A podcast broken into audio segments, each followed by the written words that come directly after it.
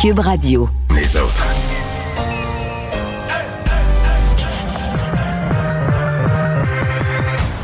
Deux, deux, deux, deux, deux animateurs cohérents, deux visions différentes.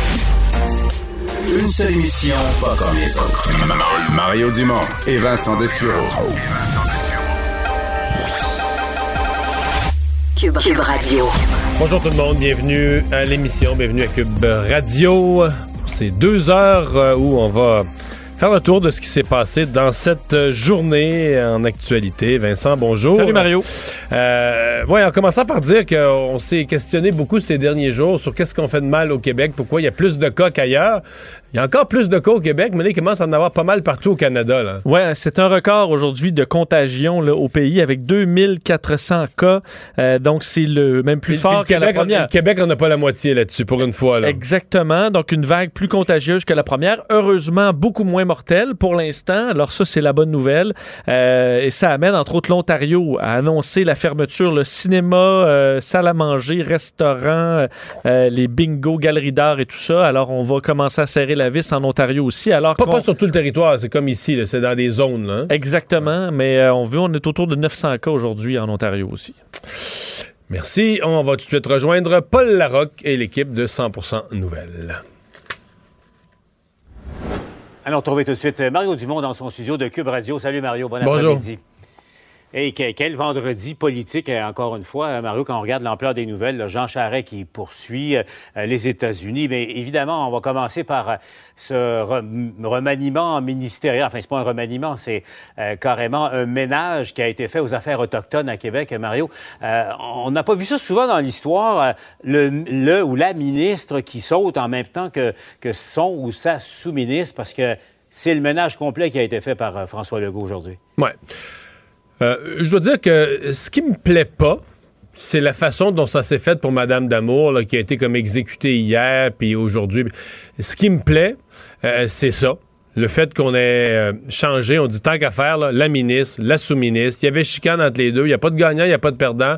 Tout le monde est perdant. Je trouve que c'est un excellent message à tout son cabinet, à tous les sous-ministres, à la fonction publique, de dire le boss en haut, là, il veut que ça marche. Il veut des résultats. Ça, j'aime ça. Et moi, j'aime beaucoup le choix de Yann Lafrenière. Je sais qu'il y en a qui posent la question, euh, un ex-policier. C'est clair que ça va déplaire dans tout ce qui est gauche, gauche, gauche, voire extrême gauche, parce que on n'a pas, on, on est méfiant du travail policier. Certains veulent même là, euh, abolir le travail policier ou réformer complètement la façon de faire le travail policier. Mais Yann Lafrenière est un type qui est impliqué socialement. Il était porte-parole de la police. Il a fait d'autres choses. Il a fait des missions internationales. Il a un engagement social, des soupes populaires. Euh, il a une bonne approche avec les, gens, avec les êtres humains, quels qu'ils soient, à l'écoute, etc. Puis il y a une détermination. On sent quand même que c'est quelqu'un qui a à la fois la, douceur pour rentrer dans un nouveau milieu, pour écouter, pour se faire écouter, mais à la fois la détermination, parce que là, on a quand même entendu que le premier ministre veut qu'il arrive des choses. Il veut des résultats. Donc, euh, moi, je trouve que c'est plutôt un bon choix. On a entendu le premier ministre. là, comment, comment il a dit ça, Mario, euh, ce matin? Il a dit euh, la patience n'est pas exactement. euh, Ma première qualité, quelque chose. qualité. ouais, tu sais, ça- tournait au- autour de ça, c'est clair. Et là, il en a assez. là. C'est clair qu'il y, en a- il y en a assez parce que.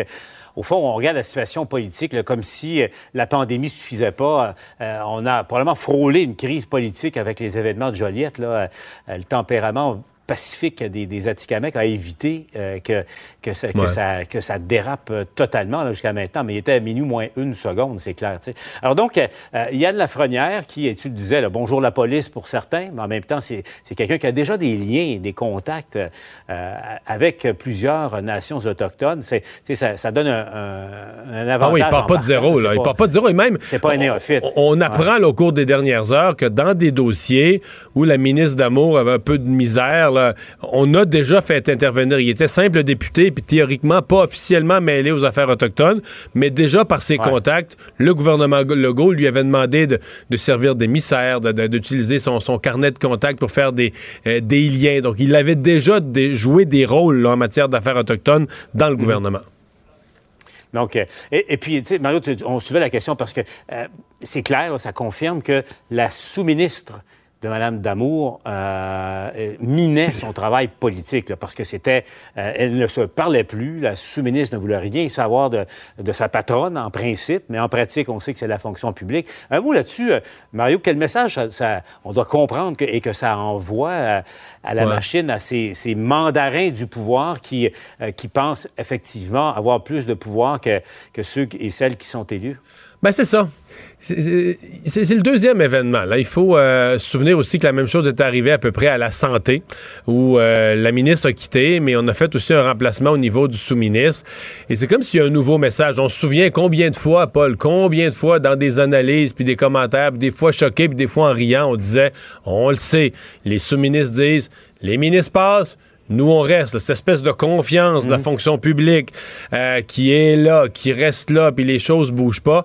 Alors, c'est évident là, que quand, quand les, sous-ministres se parlent entre eux, puis qu'ils discutent à propos du, du dénommé François Legault en haut, il y a une nouvelle crainte, là. Il y a comme un nouveau. Euh, certains vont dire la crainte est le commencement du respect, mais ils ont un regard Et de la sur. Sagesse. Oui, oui, oui. Euh, ils ont euh, un regard sûrement sur François Legault en disant Ouais, lui, c'est cette espèce d'impatience. Il y a, des conséquences, là. Oui, oui, oui. Ouais. Il risque d'avoir des conséquences, comme un adulte dit à, son adolescent. Là. Mario, bon, revenons sur le fond de la question, parce que le fond de la question est très, très important. Nos relations avec les nations autochtones. Écoutez, écoutons François Legault qui avait quand même un message assez clair à livrer euh, euh, aujourd'hui. On veut donner un nouvel élan euh, à nos relations avec les nations autochtones. On pense que une nouvelle équipe pourrait aider. Yann a toutes les qualités pour prendre ces responsabilités-là. bon, vous savez, Yann est policier. Il y a d'excellentes relations avec euh, euh, plusieurs euh, nations autochtones. Mais le premier ministre est allé beaucoup plus loin. Il a dit Je veux de l'action tout de suite et je vais être jugé sur les actions comme étant celui, comme premier ministre, qui a, le plus bougé dans ce dossier-là. Et là, l'autre question, Mario, quand, il dit Je veux pas une guerre de mots, je veux une guerre contre le racisme, François Legault refuse toujours refuse toujours de reconnaître le concept de, de racisme systémique à l'égard des Autochtones, entre autres, là, au Québec. Ouais. Euh, et, moi, là-dessus, je trouve qu'il a raison. D'ailleurs, euh, j'ai écrit, c'est mon texte que je viens d'envoyer il y a quelques minutes au journal pour le, journal demain, donc les gens pourront lire ça. OK, on va te lire demain dans le moi, journal, je suis, non, non, mais je, vais en parler tout de suite. Moi, je suis, je suis d'accord avec lui. Je pense qu'il y a des risques. L'expression racisme systémique, elle est chargée. Euh, elle est chargée politiquement d'une manière qui n'est pas compatible avec l'approche nationaliste de la, de la CAQ. Les gens qui... une partie des gens qui veulent que le gouvernement utilise le mot racisme systémique, ils veulent ça parce que la phrase d'après, ils vont attaquer la loi 21, ils vont dire recule sur ta loi 21, après ça, ça va être le français. Donc pour moi, il y, a un questionnement réel pour le gouvernement avec cette notion de racisme systémique. Je dois dire que j'ai bien aimé l'approche aujourd'hui du nouveau ministre de Yann Lafrenière qui a dit, euh, tu sais, il parlait, il est allé à Val d'Or, sur le terrain, rencontrer des communautés. Et ça, je suis convaincu qu'il a raison là-dessus. L'affaire du mot systémique, là, c'est une affaire peut-être de certains chefs de nation, de journalistes, d'intellectuels dans les universités, etc. Non, mais c'est un symbole. C'est un, symbole. Mais si tu vas rencontrer, tu vas rencontrer les, citoyens là, dans les communautés autochtones, je suis convaincu qu'ils vont parler. Euh, ils veulent des jobs pour leurs enfants. Ils veulent avoir. Il y en a qui n'ont même pas l'eau potable dans, des bonnes conditions. ils veulent des choses de base. Exactement. Ils veulent être ah. respectés que s'ils vont à l'hôpital, ils vont être soignés plutôt qu'insultés. Ils veulent des résultats. Ils vont pas se battre pour un mot. Là. Que, j'ai aimé la façon dont Yann Lafrenière approchait la question aujourd'hui d'ailleurs. Euh, Mario, je te disais, grosse, grosse journée de nouvelles. Tu as vu ça aussi, la poursuite de plus d'un million de dollars de l'ancien premier ministre Jean Charest contre, non pas contre l'UPAC, mais contre le gouvernement du Québec là, pour c'est pas atteinte à sa réputation mais pour viol de sa vie privée à la suite des, de la fuite parce qu'on a appris évidemment que l'UPAC enquêtait sur lui l'opération euh, donc euh, une poursuite de plus d'un million de dollars. là on a appris aussi Mario que Jean Charest avait euh, négocié en, en, privé demandant euh, des excuses il aurait renoncé à sa poursuite si le gouvernement du Québec s'était excusé. Qu'est-ce que tu penses de ça? Ben ça, aurait été, ça a été le bout que le gouvernement euh, s'excuse. Euh, bon, s'il va devant le tribunal, il peut faire valoir ses droits comme citoyen. Deux, trois commentaires. D'abord, c'est évident que pour le Québécois moyen, là, tout le monde va dire qu'il y a du front tout le tour de la tête. C'est la réaction naturelle du Québécois aujourd'hui, de beaucoup de Québécois. Euh, bon, euh, c'est pas une bonne nouvelle pour le Parti libéral parce que si cette affaire-là devait durer pendant un certain temps, pour le Parti libéral, c'est qu'on rebrasse le passé. Là. On brasse, c'est le vieux principe, sais, quand ça a collé au fond dans ta sauce à spaghetti ou ton potage a collé au fond, on dit brasse pas trop le fond, là, tu sais. Et là, pour le Parti libéral, à chaque fois qu'on parle de ça, c'est exactement ce qu'on fait. On pèse avec la cuillère de bois, puis on brasse le fond, puis on décolle le brûlé. C'est des mauvaises nouvelles pour le Parti libéral, parce que ça commence à dater de loin, ces affaires-là. Dominique Anglade aimerait bien que, quand on parle du Parti libéral, on parle d'autre chose. Mais ça, qu'ils aiment ça ou pas, les libéraux, ça fait partie de leur histoire. C'est vieux, mais ça, ça refait surface quand M. Charret revient à l'avant-scène. Mais dans le cas de Jean Charret, voici ce que je pense. Je pense que ça, c'est le résultat de ce qui s'est passé en janvier, quand il voulait à la course dans la direction du Parti conservateur. Il s'est rendu compte que ces affaires-là revenaient dans, l'actualité. Ça l'encombrait. Euh, que là, au Canada anglais, les, gens allaient se demander, voyons, il est encore sous enquête, qu'est-ce qui se passe?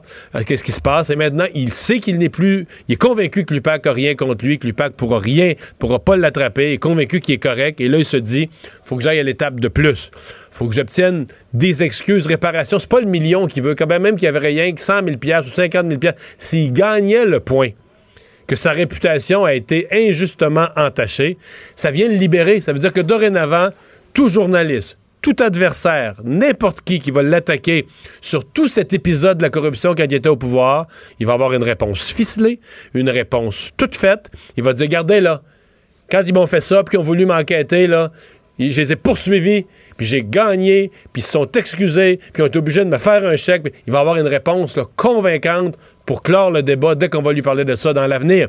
Et c'est ça qu'il veut. Moi, ça, m'induit, ça me dit qu'il n'a pas fermé la porte à, revenir en politique à Québec et à Ottawa.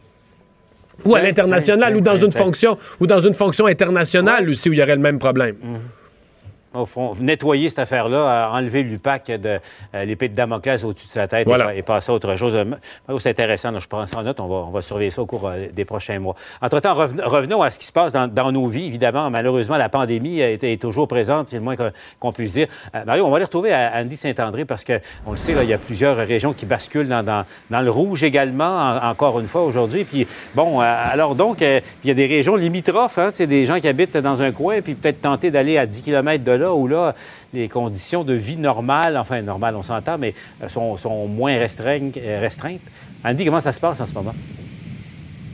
Oui, ben je parle, on est en direct, Paul, euh, de la ville de Mont-Saint-Hilaire qui fait partie de la communauté métropolitaine de Montréal. Vous reconnaissez le magnifique Mont-Saint-Hilaire derrière moi. Donc, fait partie de ces 82 municipalités où, disons, c'est plus restrictif. on est en alerte maximale actuellement. Donc, impossible d'aller dans des bars, dans les salles à manger, des restaurants. Ça fait partie donc des mesures qui sont en place.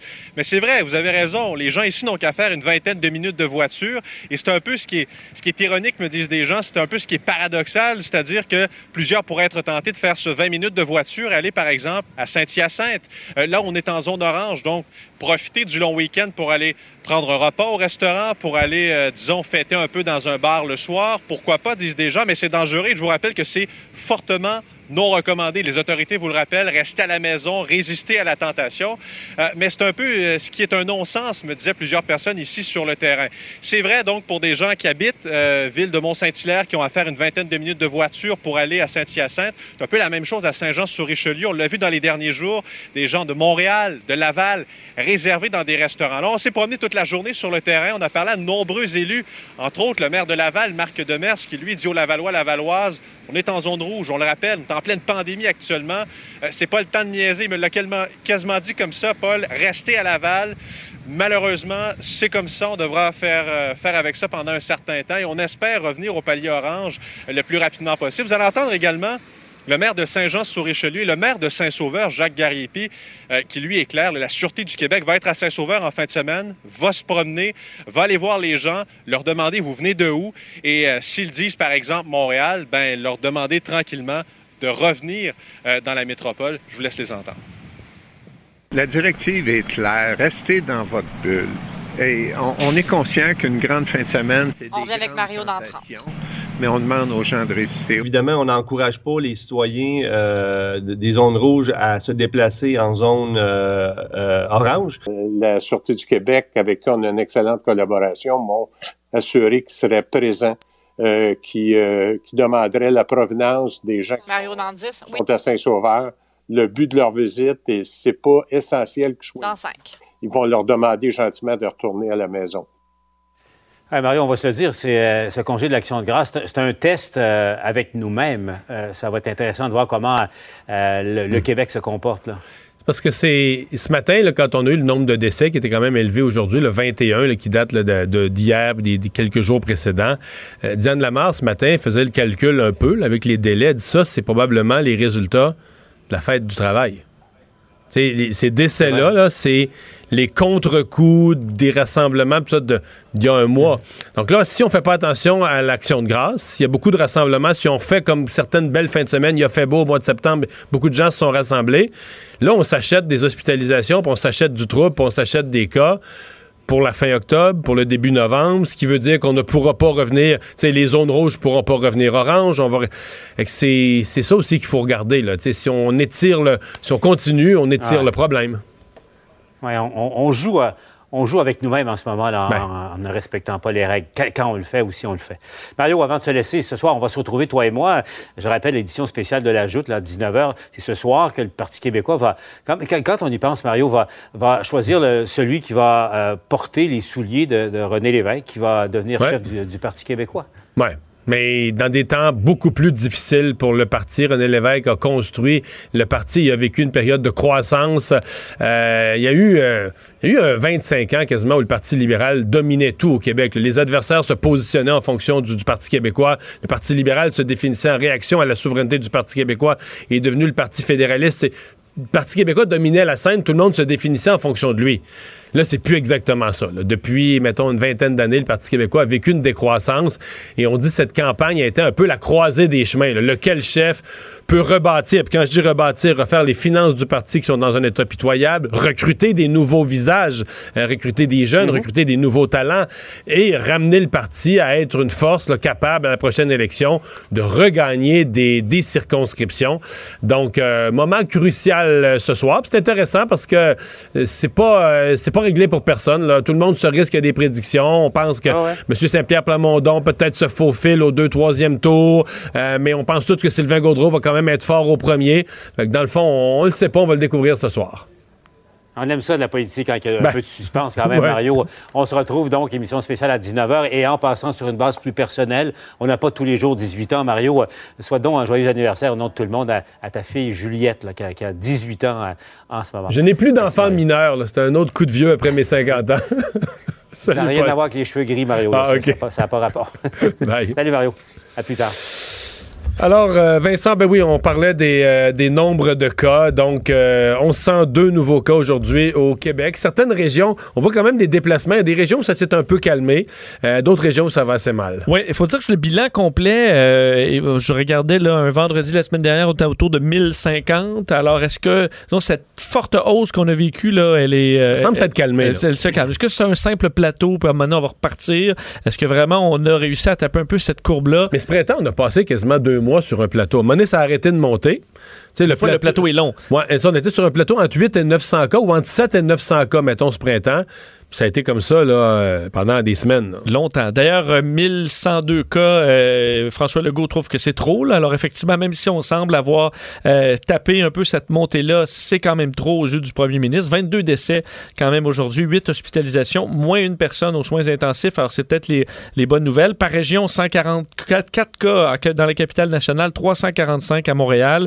Euh, également dans les régions à surveiller, Gaspésie, 20, je veux dire, Appalaches, 67, Montérégie, Ouais, 182. Montérégie, ça va pas bien du tout. Euh, Bas-Saint-Laurent, par contre, les choses sont... euh, fait quelques Plus jours... 6 aujourd'hui. Six. Les choses sont, sont raplombées euh, un peu. Euh, une des régions à- qui est inquiète là, de pouvoir passer au rouge, dans les régions qui restent euh, encore en orange ou en jaune, l'Outaouais, euh, t'as plus 31 cas aujourd'hui. Alors, c'est pas immense, mais on voit quand la même barre, une tendance. là, ouais. Euh, on est limite. D'ailleurs, on s'inquiétait euh, du côté des autorités euh, qu'on vire au rouge bientôt. Alors, on demandait à la population là, de faire tout son possible pour réussir à stabiliser le nombre de cas, euh, alors que ça pourrait bien arriver. D'ailleurs, au niveau du dépistage, euh, semble que l'Outaouais, on est limité en termes de dépistage. Heureusement, il y avait une bonne nouvelle aujourd'hui. Le fédéral acceptait euh, d'autoriser un nouveau test de dépistage qui est disponible là-bas et qui va permettre d'augmenter de façon importante le nombre de tests. D'ailleurs, on avait réduit à 3 plutôt que 3 5 jours en moyenne le- le- le- les résultats de tests alors qu'on quand même long. de ça. là. Cinq jours, c'est presque une... cinq jours, cinq jours ouvrables, c'est une semaine. Là. Oui, c'est juste que si t'es au-delà de ça, là, t'as vraiment un problème. vraiment Alors, long. on devrait doubler la capacité euh, de l'Outaouais très bientôt. Alors, c'est peut-être une, une meilleure nouvelle. Euh, Puisqu'on parlait tout à l'heure de, de l'action de grâce, évidemment, c'est une des craintes. M. Legault a demandé aux gens de rester disciplinés.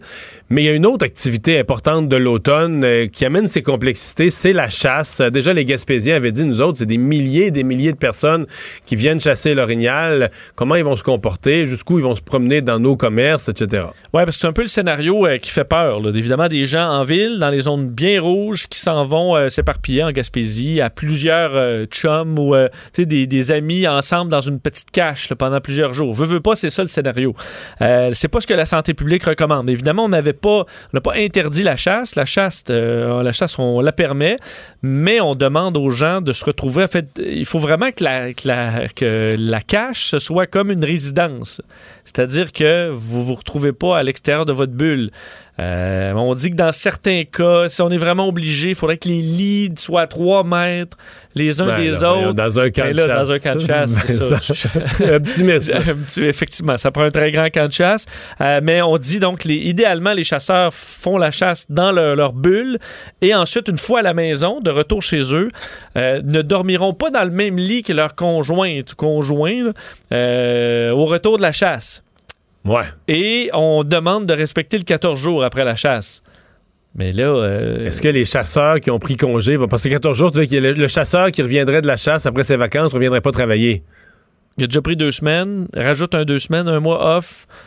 Dans le Pour lit, aller tuer un chevreuil ou un orignal. Euh, on est conscient qu'il y en a beaucoup qui ne vont pas respecter ça. Alors, on demande vraiment de faire de notre mieux là, pour que ça se passe bien, alors qu'il y a une inquiétude claire euh, en Gaspésie qu'il y ait vraiment une contamination plus grande. Alors qu'on arrive à l'action de grâce, évidemment, autant François Legault qui répétait là, en fin de semaine, il faut vraiment limiter euh, le, le- le nombre de contacts là, le- au plus possible. En fait, l'idéal, c'est zéro, qu'il n'y ait pas de contact en dehors de la bulle. Et dans plusieurs villes, plusieurs municipalités, on entendait Andy tantôt qui parlait à des gens dans les zones qui sont encore oranges euh, et qui s'inquiètent de voir des gens de zone rouge qui vont aller passer la soirée dans leur coin. On demande évidemment d'éviter ça à tout prix. Euh, on sait que c'est une tentation. Vous voyez le maire de Saint-Hyacinthe, Claude Corbeil, qui disait euh, que l'indiscipline pouvait amener la ville à passer en zone rouge. Mais là, Saint-Hyacinthe doivent être nerveux, pas à peu près. Parce que autres, c'est rouge. Juste la CMM est à quelques kilomètres d'un bar. Mais de l'autre côté, si tu pars de Saint-Hyacinthe, tu t'en vas dans l'autre direction, tu arrives à Drummondville, c'est pas très loin. Tu à une demi-heure, je sais pas, 35 minutes de Drummondville, qui est passé hier en zone rouge. Donc là, tu regardes autour de toi, puis c'est. C'est le village gaulois. C'est rouge tout le tour. là. Et euh, d'ailleurs, les policiers ont dit il n'y aura pas, parce qu'on on parlait des, euh, des barrages qui débutent pour le Saguenay-Lac-Saint-Jean. Il n'y aura pas rien de ça là, dans la région de Montréal ou ailleurs. Euh, par contre, on dit que les policiers vont être vigilants. Hmm. Tu sais, vigilants. Il y a un autre petit coin qui est comme ça, là, entre Saint-Anne-de-la-Pérade puis Cap-de-la-Madeleine, puis le village de Champlain, puis Ouais. tout ça. T'as comme une MRC là, dans l'est de la Mauricie. C'est rouge du côté de Port-Neuf. Depuis hier, c'est rouge à l'est du côté de Port-Neuf. C'est rouge à l'ouest de la ville de Trois-Rivières. Fait que là, tu comprends, tu regardes partout autour de toi, c'est rouge l'autre bord du fleuve. C'est rouge en face de toi, l'autre bord du fleuve. T'imagines quand tu as un restaurant, là. Tu t'espères que ton monde Ouais. soit, soit respectueux.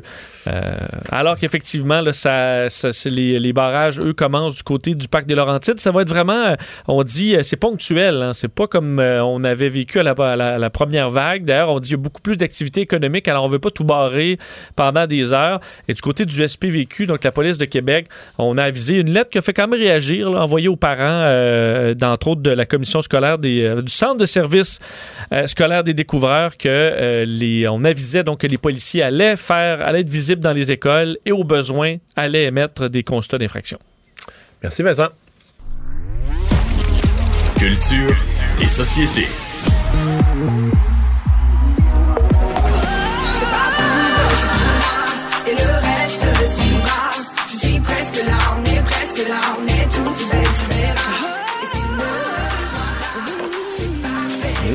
Une nouvelle chanson, Anaïs? Ah, nouvelle chanson, nouveau vidéoclip. Ouais, qui risque de faire jaser un petit peu. Écoute, ben c'est ça le but. Et ça va faire jaser pour les bonnes raisons. Là, ce que vous entendez, c'est Elle est belle, nouvelle chanson et nouveau euh, vidéoclip de René Wilkin. Pour vous rappeler, euh, il y a quelques semaines de ça, René Wilkin était de passage à l'émission Bonsoir, bonsoir et elle portait un pantalon moulant jaune. Et là, elle avait reçu une pluie d'insultes sur les médias sociaux. Les gens qui lui disaient, ben voyons donc, une femme avec des courbes peut pas porter ça. Et elle avait euh, évidemment publié euh, ces messages-là et tout le monde semblait assez choqué. Là. Moi, je lisais ça, je me disais, ben ça a juste aucun sens. Et elle avait promis, messieurs, de revenir avec un relativement choc. Et ça a été dévoilé officiellement ce matin. Allez voir ça, c'est beau. René Wilkin, qui par moment est habillé, je vous dirais, en tenue euh, assez suggestive. On montre à quel point euh, qu'une femme qui a des courbes peut être tout aussi désirable. Il y a des beaux clins d'œil, notamment à Britney Spears, Baby One More Time, où euh, on voit des femmes avec des courbes habillées comme Britney Spears l'était. Au même titre qu'à un certain moment, c'est René Wilkin qui euh, joue dans la barbe à papa. Et là, c'est un beau clin d'œil à Katy Perry qui l'a fait. Elle se retrouve à un moment euh, nue, en fait, derrière une chaise, une scène en noir et blanc qui rappelle Mitsu et la pièce Dis-moi, dis-moi. Donc, en fait, elle veut juste montrer que peu importe les courbes, c'est beau, c'est magnifique à voir. Je vous le dis, c'est le vidéoclip euh, à regarder en fin de semaine. Bon. Anaïs, pour ceux qui aiment se faire un petit week-end à New York de temps en temps, euh, ben on sait que pour ce qui est de Broadway, il faudra attendre. là. Il faudra attendre, tu dis, c'est d'une tristesse, messieurs. Donc là, euh, les théâtres, en fait, les pièces de théâtre du côté de Broadway ne vont pas reprendre avant fin mai 2021. Fin mai 2021. Et ça, c'est si Ouais. tout va bien, ça va Ouais, faire mais- 14 mois. Ouais, mais je pense, Anaïs, sincèrement, qu'il il commence à avoir des, des organisations comme ça qui prennent des décisions plus radicales dans le sens que ce qu'ils veulent, parce que là, à New York, ça recommence à fermer aussi, puis ils se disent, non, on veut plus jouer au yo-yo, là. On va pas investir, préparer une production, payer du monde pour bâtir des décors, puis finalement, on peut pas faire la pièce, on sait pas si on va pouvoir vendre les billets. Je pense qu'à un moment donné, il y a des gens qui euh, ils pognent, ils pognent la machette, là, puis ils passent, euh, ils passent un grand coup de couteau, là, ils se disent, là, faut que ça arrête, ce jeu-là, on, on reprendra quand on sera sûr qu'on peut reprendre vraiment. Ben absolument, puis tu as raison, parce que honnêtement, si on nous avait dit, ah, peut-être au mois de décembre, on le sait toutes que ça sera pas possible au mois de décembre. Donc justement, là, comme tu dis, euh, à la place Mais parce qu'il faut de- t'investir. là. Si tu vas avoir un spectacle prêt, mettons, même au 1er janvier, là, ou, mettons, tu vas avoir un spectacle prêt pour le- le- le premier- la nouvelle année. Faut que tu commences à investir. euh, ben, il fallait que tu commences à investir déjà normalement avant, mais à la limite, il faudrait que tu commences à investir demain matin, là, du, décor, des gens qui le fabriquent, des gens qui se font payer pour faire prendre les textes, des gens qui, qui se mettent au travail. Euh, c'est. faut t'investir, puis là, t'investis-tu dans une telle incertitude que tu as une chance sur toi d'être capable de le présenter? Ben, tu as tellement raison. Puis on s'entend que si, exemple, tout va bien euh, au mois de mars-avril, comme tu dis, il y a de la préparation. Donc, de mettre une date butoir, soit au mois de mai 2021, ça leur laisse le temps aussi, au même titre a plusieurs artistes au Québec qui avaient demandé au gouvernement, au même titre que les restaurateurs ou les salons de coiffure, disant là, euh, si vous dites parfait, OK, on peut rouvrir, laissez-nous le temps de se revirer de bord. Donc là, j'ai l'impression qu'on se dit, regardez, c'est là, si tout va bien, on va revenir, puis on va revenir avec euh, du matériel de qualité. Et là, ce qui est triste, messieurs, c'est que Broadway, c'est 33 millions de dollars semaine habituellement euh, qu'on amasse. Donc là, c'est énormément de pertes. Il y a beaucoup de pièces qui ont été complètement annulées, notamment, euh, on parle de Beetlejuice, c'est la même chose pour le fantôme de l'opéra, des classiques, euh, La Reine des Neiges, ça marchait au bout à Broadway. Il reste à voir pour le Roi Lion, mais c'est sûr et certain que ça va faire extrêmement mal parce que euh, c'était des milliers et des milliers de, spectateurs chaque semaine, des, jobs aussi qui sont littéralement perdus. Donc, c'est une- c'est triste pour Broadway, au même titre que ce qu'on vit au Québec, mais là, c'est parce qu'on parle en millions et millions de dollars par année. TVA qui va présenter un spectacle qui a été fait en soutien à la communauté euh, du Liban. Oui, le 4 août dernier, bon, il y a eu les deux euh, puissantes explosions, 200 morts, 6 000 blessés, 30, 300 000 personnes à la rue. Et à ce moment-là, Mika euh, avait décidé euh, de faire un spectacle sur Internet, Je t'aime Beyrouth, et tous les sous amassés étaient remis justement euh, à Beyrouth. On parle de 1 million de dollars. Est-ce que, que Mika est né à Beyrouth? Oui, hein. exactement. Donc, il vient des origines euh, absolument. Et durant ce spectacle-là, on a vu bon Rufus Wainwright, entre autres, Luan, Kylie Minogue, et ce sera diffusé officiellement la semaine prochaine, soit le 16 octobre à 22h35 sur les ondes de TVA. J'ai regardé quelques images parce que, bon, évidemment, on peut voir quelques images ici et là sur Internet. Je vais vous faire entendre. C'est la pièce Happy Ending. Et là, il s'adresse à la caméra. C'est dans une salle qui est vide avec des lampions. On ressent l'émotion. Je vous le dis, c'est un spectacle, selon moi, à ne pas manquer. Je vous fais entendre ça. Pour tout le monde en France, bonsoir. Et bienvenue dans notre théâtre. Il est vide, mais pas du tout. Parce que ce théâtre est complètement plein. Vous êtes des milliers et des milliers autour du monde ce soir.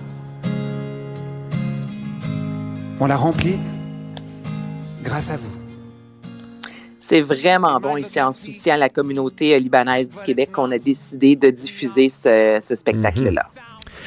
Euh, Naïs, les films qui sortent, euh, qui sortent pas au cinéma, les s'en ajoutent un qui va sortir directement sur une plateforme en ligne?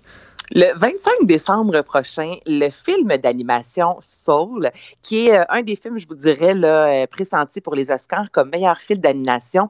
Et là, je vais tenter, OK, messieurs, de vous expliquer le synopsis, mais ça a tellement l'air assez spécial. Il faut vraiment voir les images. Donc, en gros, c'est l'histoire de Joe Gardner avec la voix de Jamie Foxx, qui est un professeur euh, de collège passionné de jazz.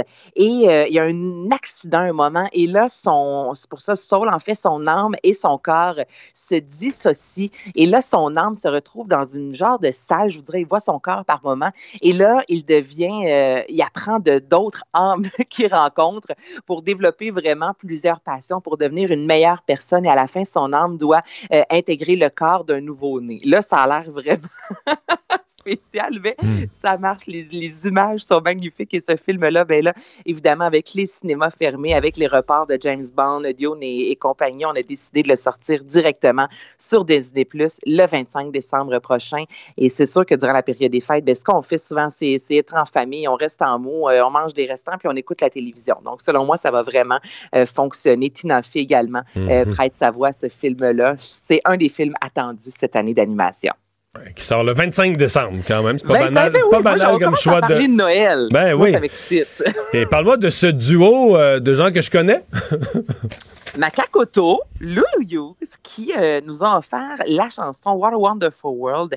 Euh, le tout, c'est euh, mixé par Antoine Graton. Est-ce que c'est- quelqu'un savait que Makakoto chantait, qu'il était comédien, oui, député, communicateur, oui, mais Chante cet homme-là, ça n'a aucun sens. Bon, quelques peut-être qu'il s'était su puis que c'est moi qui est ignorant, ou peut-être que je découvre ça en même temps que tout le monde. Ah, ben, attends, est-ce que tu avais vu son passage euh, en direct de l'univers il y a quelques mois de ça? Non, ça, je regarde souvent ça, mais là, ça m'a échappé, celui-là. OK. À ce moment, euh, Makakoto, il y a quelques mois, malheureusement, je peux pas vous dire c'est pour quel artiste, là, il est allé faire une chanson et il y a tellement, justement, la voix de Louis Armstrong, je vous dis, ça avait fait un buzz sur les médias sociaux. Tout le monde disait, ben, voyons donc, la voix de Makakoto, c'est juste. Et là, il l'a fait avec Lulu Hughes, quand même. Il le fait exactement. Elle qui est en rémission d'un cancer, ça fait quelques années, quelques qu'on n'a pas eu vraiment de nouvelles chansons d'elle. Et là, c'est la première fois qu'elle revient en duo avec Makakoto. Écoutez ça, c'est bon.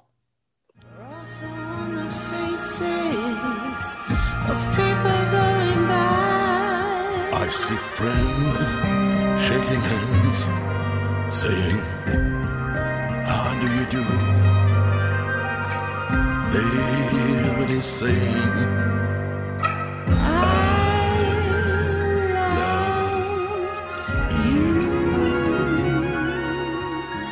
I hear babies cry. C'est sorti où exactement? J'ai aucune idée. Ça a été enregistré dans un studio avec Vincent Gratton. Donc, euh, l'endroit exact, mais la, la vidéo... Non, mais regardez, qui c'est est- sorti où? C'est c'est une Ah, vidéo. c'est sorti où? Je pensais que tu Oui. me disais ça a été enregistré. Non, c'est sorti où? Et sous quelle forme? Parce que là, c'est pas un album, c'est pas.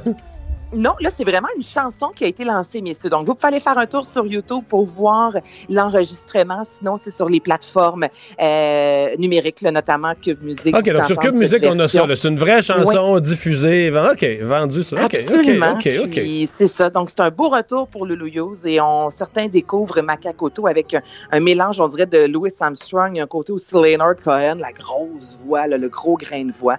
Alors, euh, c'est une des chansons aussi à écouter en fin de semaine, peut-être avec un bon verre de rouge parce qu'il annonce de la pluie demain. Merci Anaïs pour Mais ça cette suggestion. Salut. Mario Dumont, un vent d'air frais. Pas étonnant que la politique soit sa deuxième nature. Vous écoutez Mario Dumont et Vincent Dessureau. Le gouvernement annonçait euh, hier qu'il n'y aura pas de premier bulletin scolaire comme d'habitude en novembre. Il y aura une communication, une simple communication aux parents de la part des enseignants. Le premier bulletin donc va être euh, reporté en janvier. Euh, les lecteurs du journal de Montréal et du journal de Québec savent maintenant que je suis pas d'accord avec ça parce que je l'ai écrit. On en parle avec le ministre de l'Éducation, Jean-François Roberge. Bonjour. Bonjour, et je l'ai lu. Votre Ah, vous l'avez lu, c'était ma première, c'était ma première question. Là. Euh, est-ce, que, est-ce que vous avez cédé à une demande syndicale? Évidemment, le- le- les conventions collectives finissent toujours par tourner en loi du moindre effort. Les enseignants voulaient pas faire le bulletin. Avez-vous cédé à ça? Non, non, absolument pas. Non, euh, c'est vrai qu'on a consulté tout le monde avant de finir par passer le règlement, autant les, les, les patrons, là, les, les cadres, les directions générales des centres de services scolaires, les directions d'école, aussi les syndicats. Mais c'est une initiative euh, que j'ai prise après avoir euh, eu plein de conversations avec des enseignants qui ne sont absolument pas des délégués ou des représentants syndicaux, après avoir pris le pouls dans les écoles. L'idée, c'est pas de d'évaluer moins ou surtout pas de baisser la barre sur les apprentissages. Au contraire, c'est de donner plus de temps pour faire plus d'apprentissage dans une année. Mais on évalue moins. Je veux dire, moi, je pense que jamais on a eu autant l'urgence, le besoin urgent d'avoir un portrait de situation avec ce qui s'est passé le printemps dernier, mesurer s'il y a des retards, mesurer assez tôt pour, pouvoir prendre les correctifs. Et là, on aura seulement un premier bulletin en janvier. Attendez un peu, là. Les enseignants font déjà du rattrapage. Les enseignants font énormément de consolidation. Sais, un, un professeur de maths secondaire 3, euh, tu as des élèves qui ont raté deux mois et demi, trois mois de maths secondaire 2, donc euh, est en train de faire de la révision en ce moment. Euh, bien sûr, on fait des évaluations, mais des fois, on est en secondaire 3 puis on évalue secondaire 2. On aurait mis quelle note dans le bulletin de secondaire 3 pour expliquer qu'on est en train de mettre 75% sur une compétence de secondaire 2. Sincèrement, euh, c'est un peu la Donc, quadrature. c'est comme si vous me dites, c'est l'ampleur du retard accumulé qui, qui, qui nous place dans cette situation-là. Là. C'est, pire qu'on pensait, dans le fond, le retard, le, le temps qui a été perdu euh, d'avril à, à juin. Ben, c'est- pas pire qu'on pensait. Je, je, je savais bien que trois mois, ça allait pas se rattraper en, trois jours et que les premières semaines, même les premiers mois de l'année, euh, visent à consolider les savoirs qu'on appelle vraiment les savoirs essentiels dans les compétences comme français, maths, euh, chimie, sciences. D'ailleurs, on a envoyé un document qui résume les matières essentielles pour passer d'un palier à l'autre aux enseignants pour les aider. Euh, on maintient évidemment la première communication la rencontre des parents. On a même rajouté une deuxième rencontre des parents au mois d'avril, ce qu'on n'a pas d'habitude à chaque année, pour être sûr là, de bien, bien renforcer euh, puis souligner à gros traits l'importance de la communication avec les parents. On a rajouté une rencontre des parents. là. Pensez pas que rendu en janvier, le, jeune qui va avoir euh, 40 là, on va constater euh, trop tard euh, dans l'année que là, euh, ça va pas du tout, il suit plus le train, euh, il a tout échappé, et euh, qu'à ce moment-là, bon, euh, soit, soit il perd son année, euh, soit il devient un décrocheur, mais euh, il me semble qu'on on, on prend, on prend un risque là, au moment où on va s'en rendre compte voir la moitié de l'année de passé. Non, mais ça, c'est penser que la seule note qu'on reçoit quand on est parent, c'est au bulletin. Alors que j'ai des enfants, vous en avez aussi, M. Dumont, vous savez très bien qu'on reçoit pratiquement toutes les semaines euh, des résultats de tests, euh, d'évaluation, et qu'on voit les notes test après test s'accumuler. On n'a pas le bulletin, mais on voit bien que quand le jeune, ça fait quatre fois qu'il nous, a- nous revient avec un 50% on se doute bien que s'il y avait un bulletin, là, la semaine d'après, il n'y aurait pas 80. là. Donc, on est capable de communiquer avec l'enseignant, on est capable de faire un suivi auprès de notre jeune, puis de savoir ce qui se passe, ce qui marche, ce qui marche pas, puis qu'est-ce qu'on peut faire pour, euh, pour l'aider. L'idée, c'est d'utiliser chaque jour qu'on a cet automne pour faire le maximum. Euh, c'est d'enlever un peu de pression puis d'angoisse, donner un peu plus de temps pour consolider les apprentissages puis embarquer le plus vite possible dans l'année en cours pour voir 100% des apprentissages. Parce que je précise quelque chose. J'ai d'aucune façon enlevé les examens ministériels de fin d'année. Ça, c'est important de le mentionner. Donc, la barre Non, ça, je le comprends. pour juin. Moi, ma crainte, c'est pas la fin de l'année. Ma crainte, c'est qu'on se rende compte trop tard euh, que, que ça va pas du tout pour un jeune. Mais de ce point de vue-là, est-ce que vous pouvez, parce qu'on parle d'une communication, ça reste un peu flou, d'une communication en novembre. Est-ce que vous pouvez minimalement assurer les parents qui sont inquiets que cette communication de novembre sera, sera, sera parce que j'en ai déjà vu des, des, communications intermédiaires, des fois, c'est votre enfant fait un bel effort. C'est une phrase qui est à peu près la même pour 80% des enfants. Votre enfant fait un bel effort, bravo. Est-ce que cette communication pourra être euh, chargée de contenu, donner un portrait, même si on n'a pas des notes d'un bulletin, donner un portrait de, l'état de situation? Dans la lettre euh, directive que j'ai envoyée au ministère, j'ai bien précisé que dans la première communication, euh, il devait y avoir euh, une évaluation, un jugement de portée sur les apprentissages, pas seulement sur l'attitude de savoir est-ce que votre enfant est tannant ou il n'est pas tannant, mais est-ce qu'il il progresse dans ses apprentissages? Est-ce que c'est drapeau vert, drapeau jaune ou drapeau rouge là, qui se lève pour être capable de faire la suite des choses? En plus des évaluations qu'on, qu'on reçoit comme parents pour savoir où en est notre jeune. Donc, c'est un changement euh, pour une année seulement, un changement particulier, mais euh, je vous rassure, euh, c'est pas parce que des syndicats l'appuient que dans ce cas-ci, les directions d'école et les directions générales, les patrons sont contre. C'est quelque chose qui fait un peu l'unanimité en ce moment, même les, les comités de parents l'appuient. Donc, quand on a les parents, les syndicats, les enseignants qui, qui, ne sont pas des militants, les DG puis les cadres, on a bien dû faire quelque chose de bien, M. Dumont. Je vous entendre sur un autre sujet, le recrutement d'enseignants euh, dans la région de Portneuf euh, qui n'aurait, selon ce, qui est, euh, ce qui est publié comme, comme son diplôme requis là, dans une offre d'emploi, qui n'aurait qu'un secondaire 5. Euh, Êtes-vous à l'aise avec ça? On nous raconte même, euh, je recevais votre vis-à-vis libéral, Marois Risky, qui me disait même que ce qu'elle a su localement, c'est qu'il y a des, des, jeunes avec juste un secondaire 5, pas très vieux, qui étudiaient dans la même école il n'y a pas longtemps, qui vont rentrer faire de la suppléance la semaine prochaine. Qu'est-ce que vous avez, vous, comme portrait? Êtes-vous à l'aise avec ça? Ben, je je vais commencer par dire qu'il faut faire attention des fois aux exemples de, de ma collègue, Mme Risky. Là, des fois, euh, il arrive qu'elle nous sort des exemples ou des chiffres qui, qui datent depuis un certain temps. Euh, je vais vous dire que je ne suis pas à l'aise du tout. Euh, par rapport à embaucher des gens qui ont un secondaire 5. Mais c'est publié comme, vous l'avez vu, c'est publié comme avis d'emploi, là. En fait, ça a été retiré parce que je, je, considère que ça a été une bévue, là. Ça a été publié et retiré. Vous savez, j'ai 72 centres de services scolaires au Québec. Il y en a un qui a publié ça. Ça a été retiré euh, à votre ça a demande? Été retiré. C'est certainement pas une norme. Puis je vais vous dire, ça n'a pas de bon sens. Donc, euh, okay. c'est pas mais, une, une, direction qu'on prend et qu'on va continuer de prendre. Là. Mais, mais, mais ça me ramène quand même à une autre question. Je vous entends là-dessus, donc c'est retiré, puis je prends votre, votre parole. Mais ça ramène.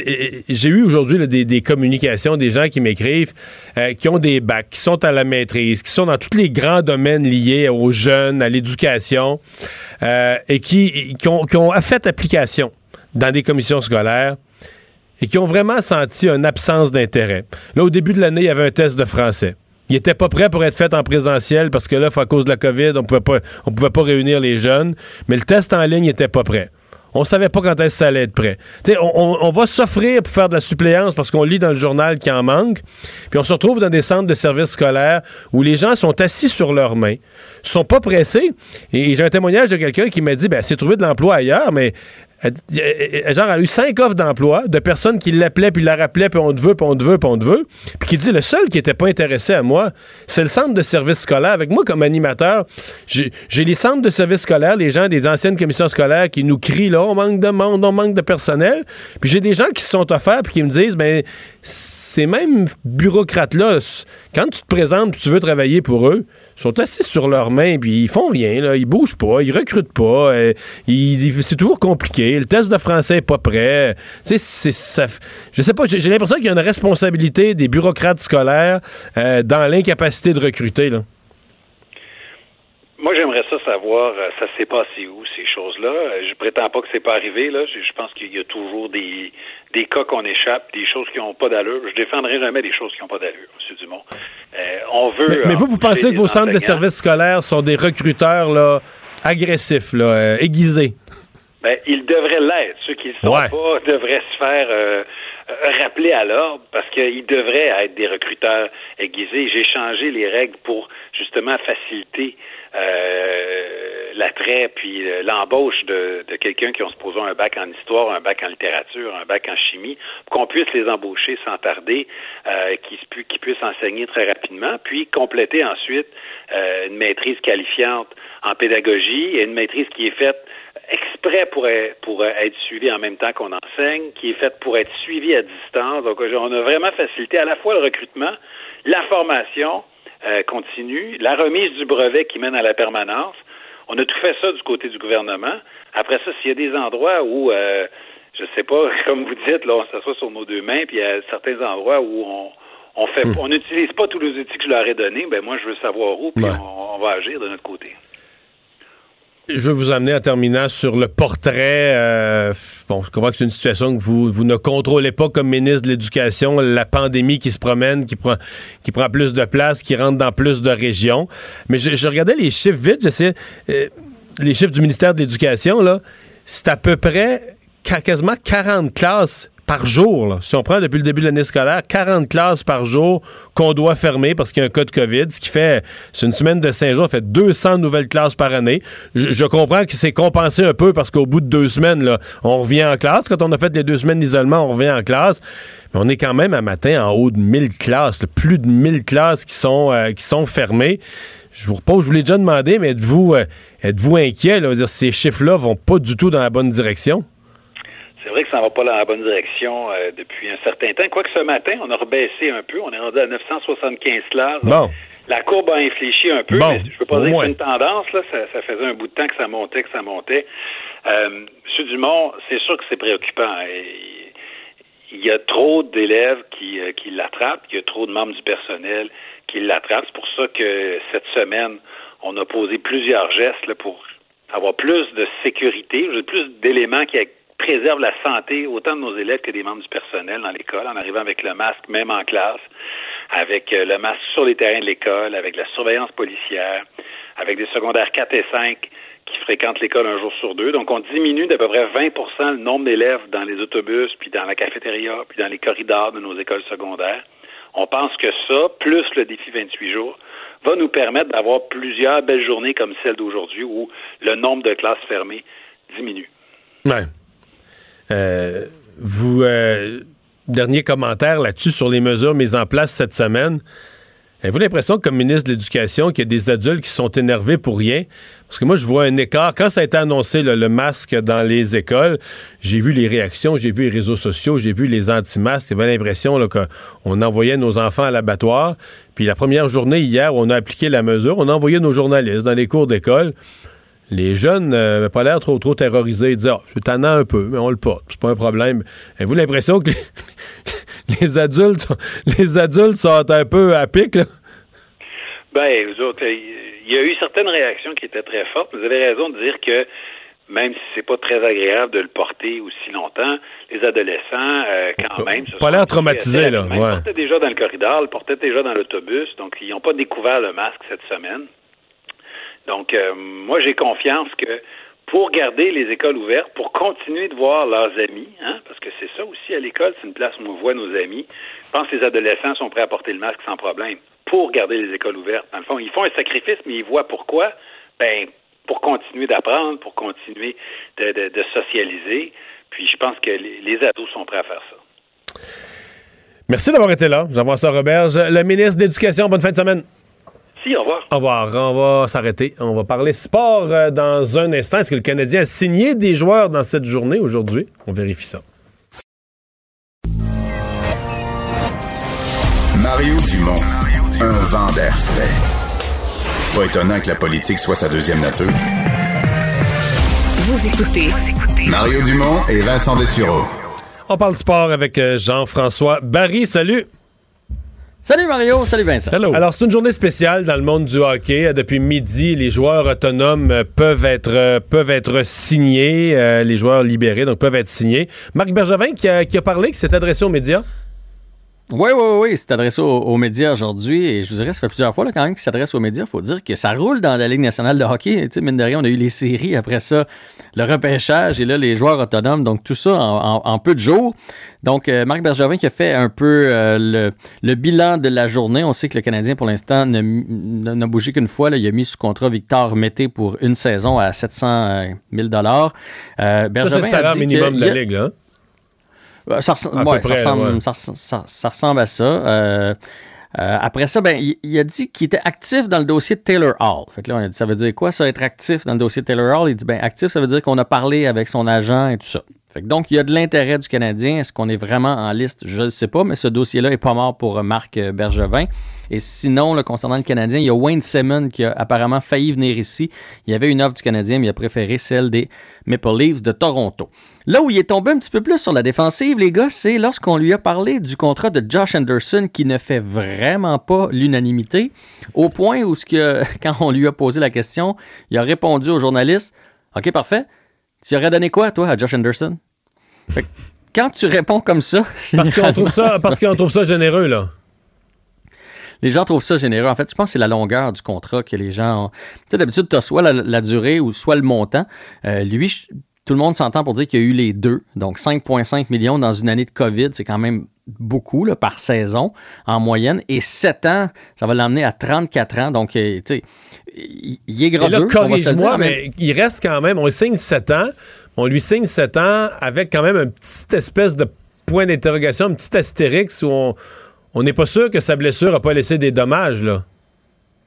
Mais le Canadien est convaincu. C'est ça, Ouais, l'important. ouais, Puis si, ouais. si il devient vraiment un marqueur de 25-30 buts puis qu'il joue physique, il va le valoir. Puis peut-être même qu'à la fin de son contrat, ça va être une aubaine.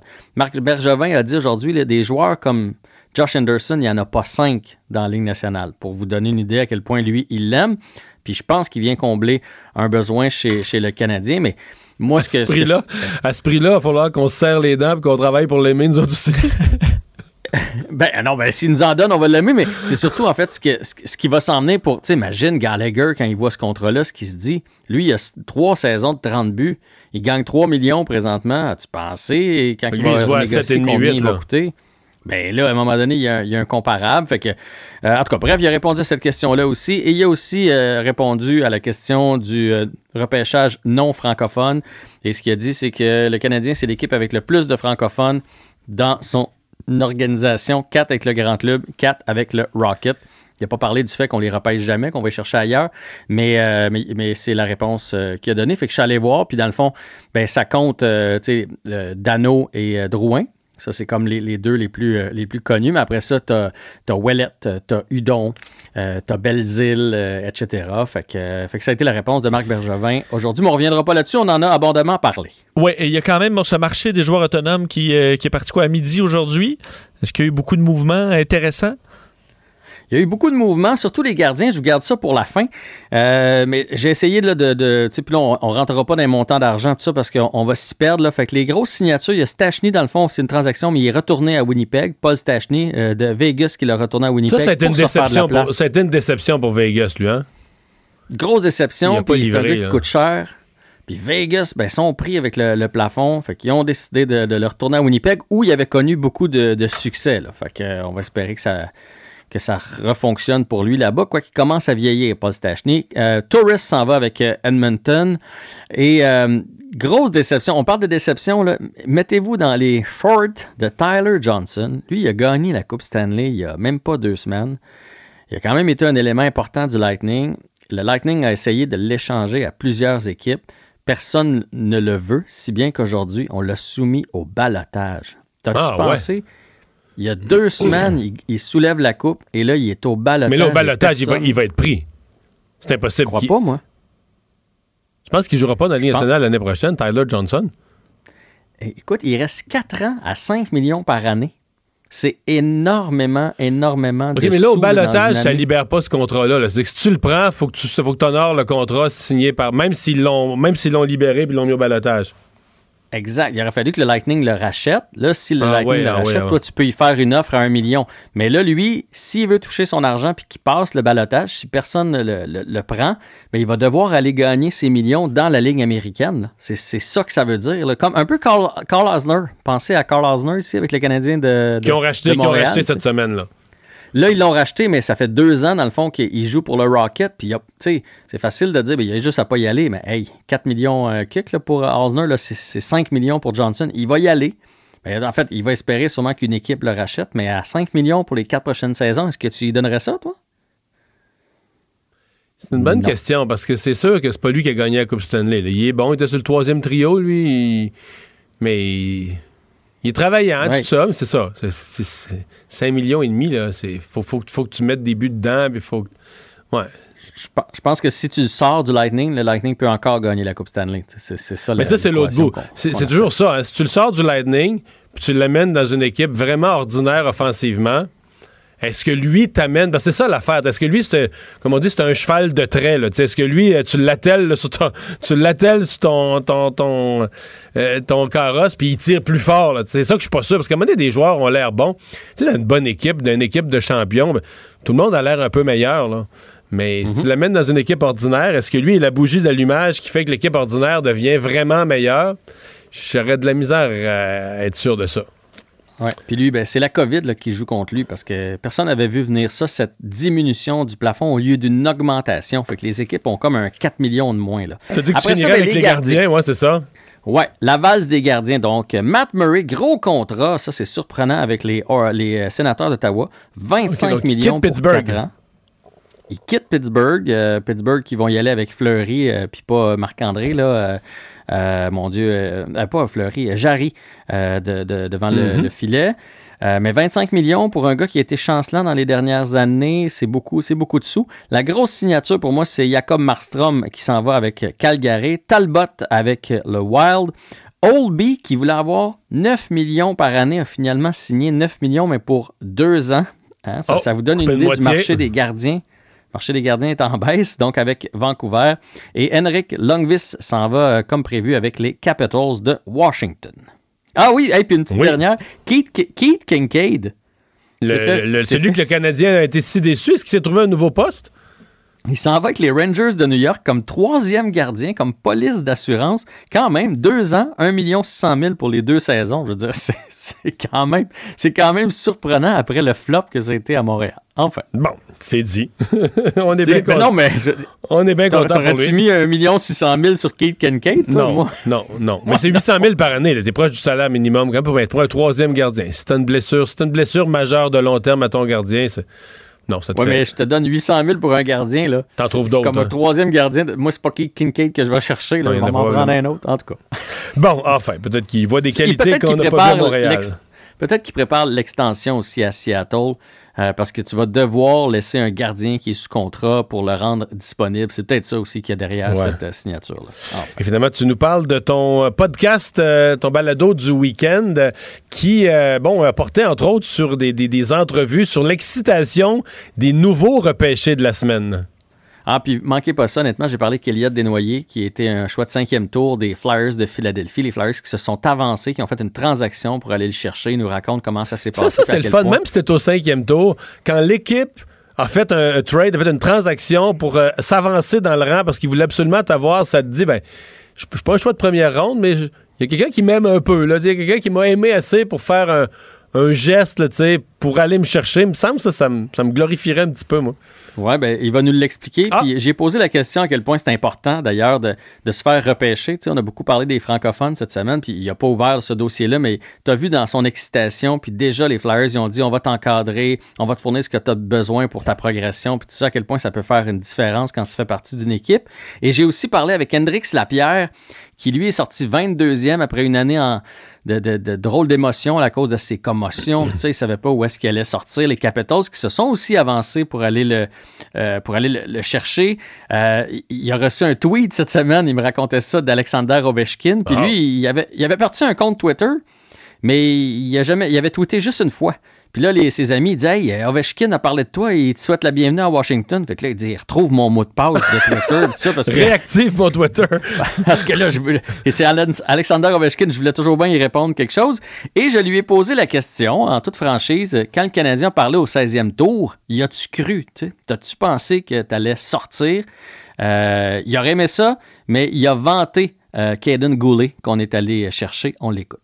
Non, je n'étais pas effrayé de me faire repêcher dans la Ligue nationale de hockey, ça c'est sûr, mais je pense que euh, il y avait beaucoup, be- beaucoup de belles options pour le Canadien. Puis moi, j'avais eu mes entrevues avec eux, ça avait bien été, donc je me disais que c'était peut-être une option euh, qui était possible. Euh, ils ont repêché Kaden Goulet, qui était un de mes coéquipiers à la Linka, un très bon choix selon moi aussi. Donc, euh, il y avait beaucoup de bons joueurs, puis moi, Mhm. j'aurais été très content d'aller là, mais maintenant, je regarde ça, je suis, je suis vraiment euh, concentré vers le futur, vers euh, avec les Capitals puis les Saguenayens, puis euh, j'ai j'ai vraiment hâte de, de voir ce qui va arriver. Bon. Fait que pour les entrevues intégrales, ben, ce sera disponible dès ce soir en podcast. Et demain, à l'avantage numérique. Merci beaucoup. Bien sûr. Salut. Salut. On s'arrête. Mario Dumont et Vincent Dessureau. Inséparables comme les aiguilles d'une montre. Cube Radio. Alors Vincent, euh, depuis quelques minutes, euh, les membres du Parti québécois ne peuvent plus voter. Je pense que c'était jusqu'à 16 heures. Deux, ouais, c'est ça, 16 heures, ouais, me semble. j'ai- Ou 15 heures, peu importe, là, le vote est terminé. Oui, et euh, ben écoute, euh, ce soir, on saura qui euh, prend la tête du Parti québécois. Alors, dans cette course à la chefferie qui a été euh, particulière, là, on s'entend en temps de COVID pour tous les partis qui ont eu à se trouver un chef. Bon, à travers quand même certains débats qu'on a pu voir, des tournées régionales, des activités également qui étaient différentes, dans certains cas qui utilisaient la technologie davantage. Donc, Frédéric Bastien, Sylvain Godreau, Guy Dantel et Paul Saint-Pierre Plamondon qui, euh, ben, qui, qui, qui- qui terminent leur affrontement aujourd'hui. Donc, on dit autour de 20h30, on devrait peut-être Ouais, avoir... moi j'ai euh, 20 heures. 20 heures. En Euh. fait, il y, a- il y a toute une procédure. euh, Parce que là, c'est pas un vote, juste tu votes pas pour une seule personne. En fait, c'est que techniquement, là, si tu pouvais rentrer dans leur ordinateur, c'est un vote électronique. Donc l'ordinateur compile. la- Fait que techniquement, si toi, tu avais la clé pour entrer dans leur ordinateur, tu le sais d'un coup. Le résultat, tu l'as, là. Tu le sais d'un coup, là. Parce que tu as le résultat du premier tour. Puis là, je suppose que le logiciel doit faire l'opération. Moi, qu'on le fait à mitaine, là, mais tu sais, tu prends le, le quatrième, son 4. Fait que le quatrième est dernier, lui, tu l'élimines pour le deuxième tour. C'est le principe d'un tour, c'est que tu élimines le dernier. Tu vas répartir ses votes. Bon, parce que si. euh, que ça pourrait représenter, je sais pas, 7, 8, 10% que tu répartis aux autres? Parce que là, on ne revote pas. C'est qu'on a. Non, non, non, on les gens, les gens ont rempli un bulletin. choix. C'est ça. Les gens ont rempli un bulletin, mon premier choix, mon deuxième choix, mon troisième choix. Donc, euh, souvent pour l'électeur, là, sais, si tu votes, par exemple, pour Frédéric Bastien, qui, à mon avis, a fait une bonne campagne, il va avoir plus. Au début, on y prévoyait 1 ou 2% Je pense qu'il va avoir beaucoup plus que ça. Mais je pense que malgré tout, il va finir quatrième. Je peux me tromper, mais je pense. Mais si tu as voté pour Frédéric Bastien, à ce moment-là, ce que tu as marqué comme deuxième et troisième choix devient très important. C'est qu'avec ton premier choix, tu exprimes un appui que tu as vraiment aimé les idées, les actions, la personnalité de Frédéric Bastien. Mais c'est où est-ce qu'on va te répartir avec ton deuxième choix? Où est-ce qu'on va te répartir avec ton troisième choix? C'est ça qui pourrait déterminer le gagnant. Et là, qui on place dans l'analyse qu'on peut faire de ce qu'on sait parce que ce qu'on pense, là? c'est que Sylvain Gaudreau, lui, il va finir premier au premier tour. C'est lui qui va avoir le plus de votes de base parce que il y a beaucoup de votes dans l'Est du Québec. Dans sa région du Saguenay-Lac-Saint-Jean, il y a pas mal de membres du PQ. Euh, il est populaire sur la Côte-Nord, des régions qui ont beaucoup de membres parce que les députés du PQ sont tous de l'Est du Québec. là. Si tu prends Gaspésie, Côte-Nord, euh, Saguenay-Lac-Saint-Jean, t'as tous les députés du PQ sauf euh, Véronique Yvon à, Joliette.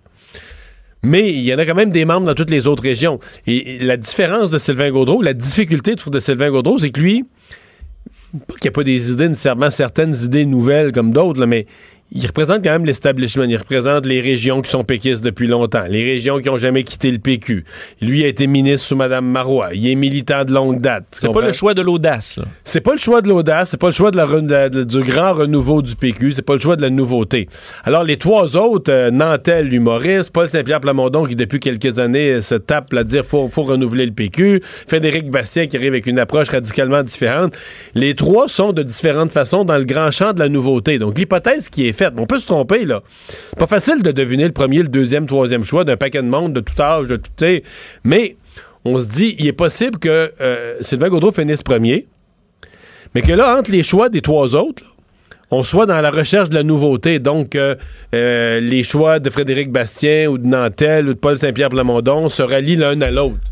Et dans ce scénario-là, ça pourrait être Paul Saint-Pierre Plamondon qui fait, c'est peut-être le plus probable, Paul Saint-Pierre Plamondon, qui passe premier. là. quand tu arrives au troisième tour, là, il se faufile, il passe premier, euh, comme, euh, comme Andrew Scheer l'a fait, Ouais. comme Stéphane Dion l'a fait. On a eu plein d'exemples de ça. là. Est-ce que c'est lui qui a eu la meilleure campagne qu'on.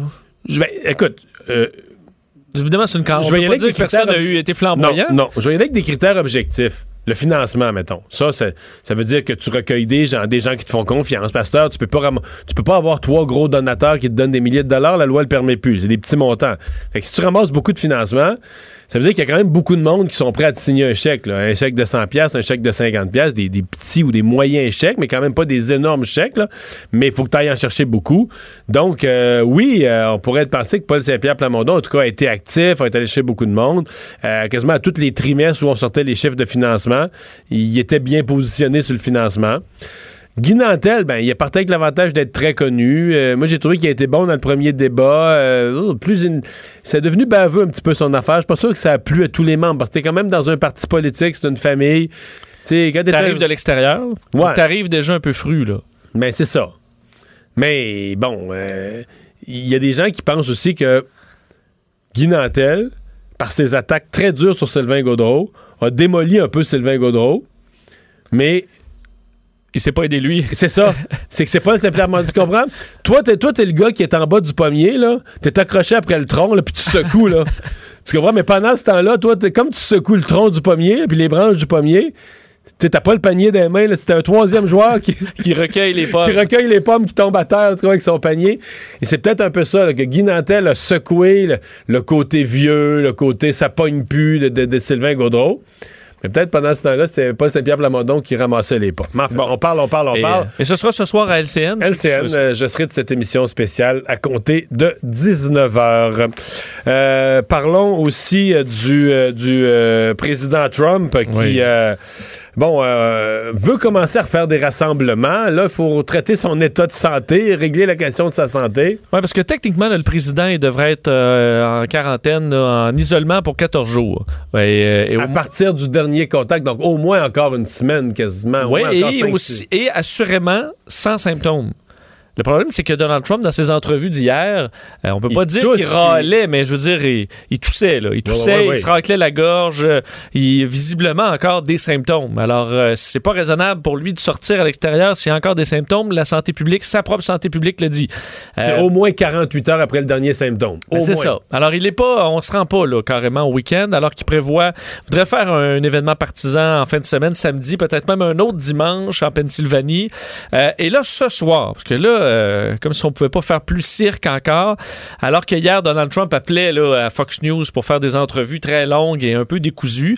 Euh, ce soir, le président va être à Fox News, chez son, on va dire, un de ses plus grands fans, Tu- Tucker Carlson, qui est... euh, Écoute, Oui, un Trumpiste. Trumpiste, là, comme il s'en fait peu.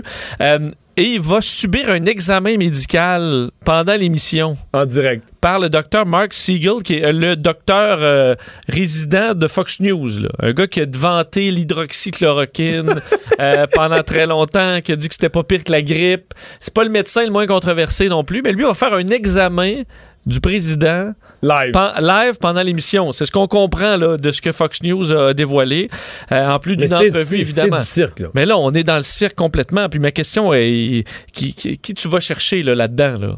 Je comprends qu'il va avoir l'air tough, puis que la COVID, c'est rien, puis qu'il est pas malade. puis on- Mais là, qui ça impressionne encore, là, à part sa base qui est toujours là? Mais là, Donald Trump là, a besoin qu'est-ce de qu'on va plus faire que comme ça. examen? Il va te se mettre torse nu puis le stéthoscope Puis là, robe plate? Tous, tous. euh, je, ne sais pas à quel point on va Le voir. petit coup de marteau sur le genou.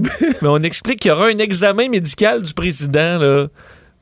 Alors, je sais plus, euh, je sais plus quoi penser de, tout ça, alors que certaines personnes se questionnent est-ce que le président gère bien l'isolement à la Maison Blanche, Euh, alors que dans le, disons le monde politique, il y a des choses qui se passent. Euh, entre autres, on est aujourd'hui là, on, signe une proposition chez le, gouvernement Trump de bon, de plan de sauvetage de l'économie américaine d'1,8 milliard. On sait qu'on se, on se débat avec les démocrates. Les démocrates 1,8 disent, euh, tri- euh, 1,8 trillion. tri- oui, en fait, 1800, 1800 milliards. milliards, oui, c'est ça, Un billion, on fait 1,8 billion. Euh, donc, on sait que les démocrates ne veulent pas baisser en bas de 2000 milliards, avaient offert 2,2 2200 milliards. Et là, Trump, sa dernière offre qui a augmenté un peu à euh, 1800 milliards. Alors, on est dans ces, moments-là. Alors que, quand même, un mot sur le déficit américain. On parle beaucoup du déficit au Canada, Mario, qui est énorme, mais il est également record aux États-Unis. Euh, on apprenait hier, selon l'équipe du budget au Congrès, que présentement, le déficit aux États-Unis est de 3 100 milliards. Euh, c'est du jamais vu. Alors, évidemment, en raison des plans de sauvetage pour sauver des entreprises, pour euh, aider les gens sur la COVID. Alors, c'est un déficit également euh, qui est monstrueux aux États-Unis. Et le président Trump, parlant de lui. Oui, il n'a pas gagné le prix Nobel de la paix. Mais non, encore. Une Encore mauvaise une journée année. pour le président. Une autre année sans prix Nobel de la paix pour le président. faut dire que d'ailleurs, plusieurs euh, tweetaient au président des photos d'Obama qui avait remporté le prix Nobel euh, de la paix. Euh, et finalement, le prix Nobel, parce qu'on sait que Trump avait été nommé par une personne, là. On croyait pas vraiment qu'elle allait gagner, mais que le prix est allé davantage au programme alimentaire mondial. Mais ça, c'est poche, quand tu trouves pas une personne qui Ah oui, est- le prix Nobel de la paix, un programme. Tu trouves pas ça poche? Ça dit rien, on s'en souviendra pas. euh, Ça montre qu'on n'a pas de grande tête forte dans le milieu de la paix mondiale. C'est vrai. Je suis. Eh, eux, c'est quand même, il faut dire, un extraordinaire organisme là, qui a donné pour 15 milliards de rations. euh, dans le monde à des pays évidemment où la faim est un, est un problème et a- également qui ont travaillé à ce que ce soit pas une arme de guerre la faim dans des pays qui sont en train de se déchirer alors vraiment un beau programme mais c'est ça on n'a pas donné à une personne en particulier Sais-tu quel va être mon résumé? Félicitations pour votre beau programme. C'est bien dit. C'est bien résumé. Hey, euh, climat euh, de travail, euh, de peur à la Fédération des médecins spécialistes du Québec. Et étonnamment, il y a peut-être des gens qui, qui- qui se disent Ouais, Gaétan Barrette est passé par là. Mais c'est le contraire qu'on dit, c'est que c'est depuis le départ de Gaétan Barrette. À l'époque, ça allait très bien. C'est depuis le départ de Gaétan Barrette que ça se passe mal. Oui, euh, selon euh, donc un ancien cadre de la Fédération des médecins spécialistes qui réclame maintenant 1,5 million de dollars à la suite de son congédiement. Et dans la poursuite, ce qu'on lit sur euh, la, bon, la- la- l'actuelle présidente Diane Franqueur, c'est qu'elle faisait vivre un climat de peur, du harcèlement psychologique, un leadership toxique de sa présidence. On dit que 30% à peine des 55 personnes qui étaient là au moment où elle est arrivée en poste sont toujours là et que ça aurait commencé à, se, à être plus difficile effectivement au départ de Gaétan Barrette. Encore là, c'est selon euh, euh, cet homme, Sylvain Bellavance, ancien directeur des affaires juridiques. Elle explique qu'il explique qu'elle utiliserait des termes péjoratifs contre ses collègues comme moron, moronne fini ou crétin. Euh, alors, les, conflits, faut dire, sur les questions salariales auraient fini par vraiment miner euh, l'ambiance à l'intérieur de la FMSQ. Alors, une situation euh, tendue, semble-t-il, sous le règne de Diane Franqueur. Merci, Vincent. Mario Dumont et Vincent Dessureau. Un duo aussi populaire que Batman et Robin. Cube Radio. Alors, le prestigieux Time Magazine qui a fait le portrait de 10 personnalités euh, d'un peu partout dans le monde, euh, personnalités susceptibles de, de- de changer l'ordre des choses. Il y en a deux qui viennent de ce nombre, il y en a de différents domaines, il y en a deux qui sont issus du monde du sport. Et il y a une Québécoise, la boxeuse Kim Clavel, qui est avec nous. Bonjour Kim. Bonsoir, ça va bien? Ben ça va bien, mais là, quel honneur, quel honneur. Oui, c'est, gros. Puis j'ai, j'ai appris aujourd'hui, comme tout le monde, que c'était 10 athlètes, euh, pas seulement euh, au Canada ou aux États-Unis. C'était vraiment quelque chose qui était euh, mondial, international. Donc, c'est, je suis très honorée. Ouais, parce que c'est plus qu'une affaire de, de performance sportive. On parle de personnalités qui peuvent changer l'ordre des choses. Donc, ça mélange euh, euh, votre implication dans les CHSLD en temps de pandémie avec votre personnalité. Euh, évidemment, oui, la, la- la boxe, un sport un peu plus non traditionnel pour les femmes, mais c'est quelque chose de plus global au niveau de la personnalité. C'est un honneur encore plus gros que, d'une certaine manière, qu'une simple médaille sportive. Oui, exactement. Je pense que ça, ça, on reconnaît plus le côté plutôt humain là-dedans que sportif. Donc, c'est, le fun d'être reconnu aussi d'une autre façon que seulement à travers son sport. Donc, je suis, je suis très contente. Ouais. Ouais. Euh, et ça fait le ça fait le tour du monde aujourd'hui avec le Time Magazine. Comment euh, maintenant ils vous ont vous ont contacté pour une entrevue? Est-ce que vous étiez contente ou- consciente pardon au moment de faire l'entrevue? Étiez-vous consciente de, de ce que c'était exactement? À quel point c'était prestigieux? Est-ce que vous saviez dans, dans quoi vous embarquiez au moment où ils ont demandé de, de pouvoir vous interviewer? Aucunement. Oh non, oh non. j'ai lu l'entrevue, j'ai déjà j'étais surprise de voir que c'était avec le Time Magazine. Puis je dis ah, c'est le fun. J'ai boxé aux États-Unis. euh, Peut-être que ça fait un effet boule de neige, donc ils veulent euh, euh, en savoir plus sur l'athlète. Puis euh, finalement, c'est beaucoup plus gros que je pensais. Donc c'est c'est une belle surprise, on peut dire. Ouais. Euh, Parlons-en de cette expérience parce que ça les a évidemment intéressés, euh, cette expérience en, CHSLD.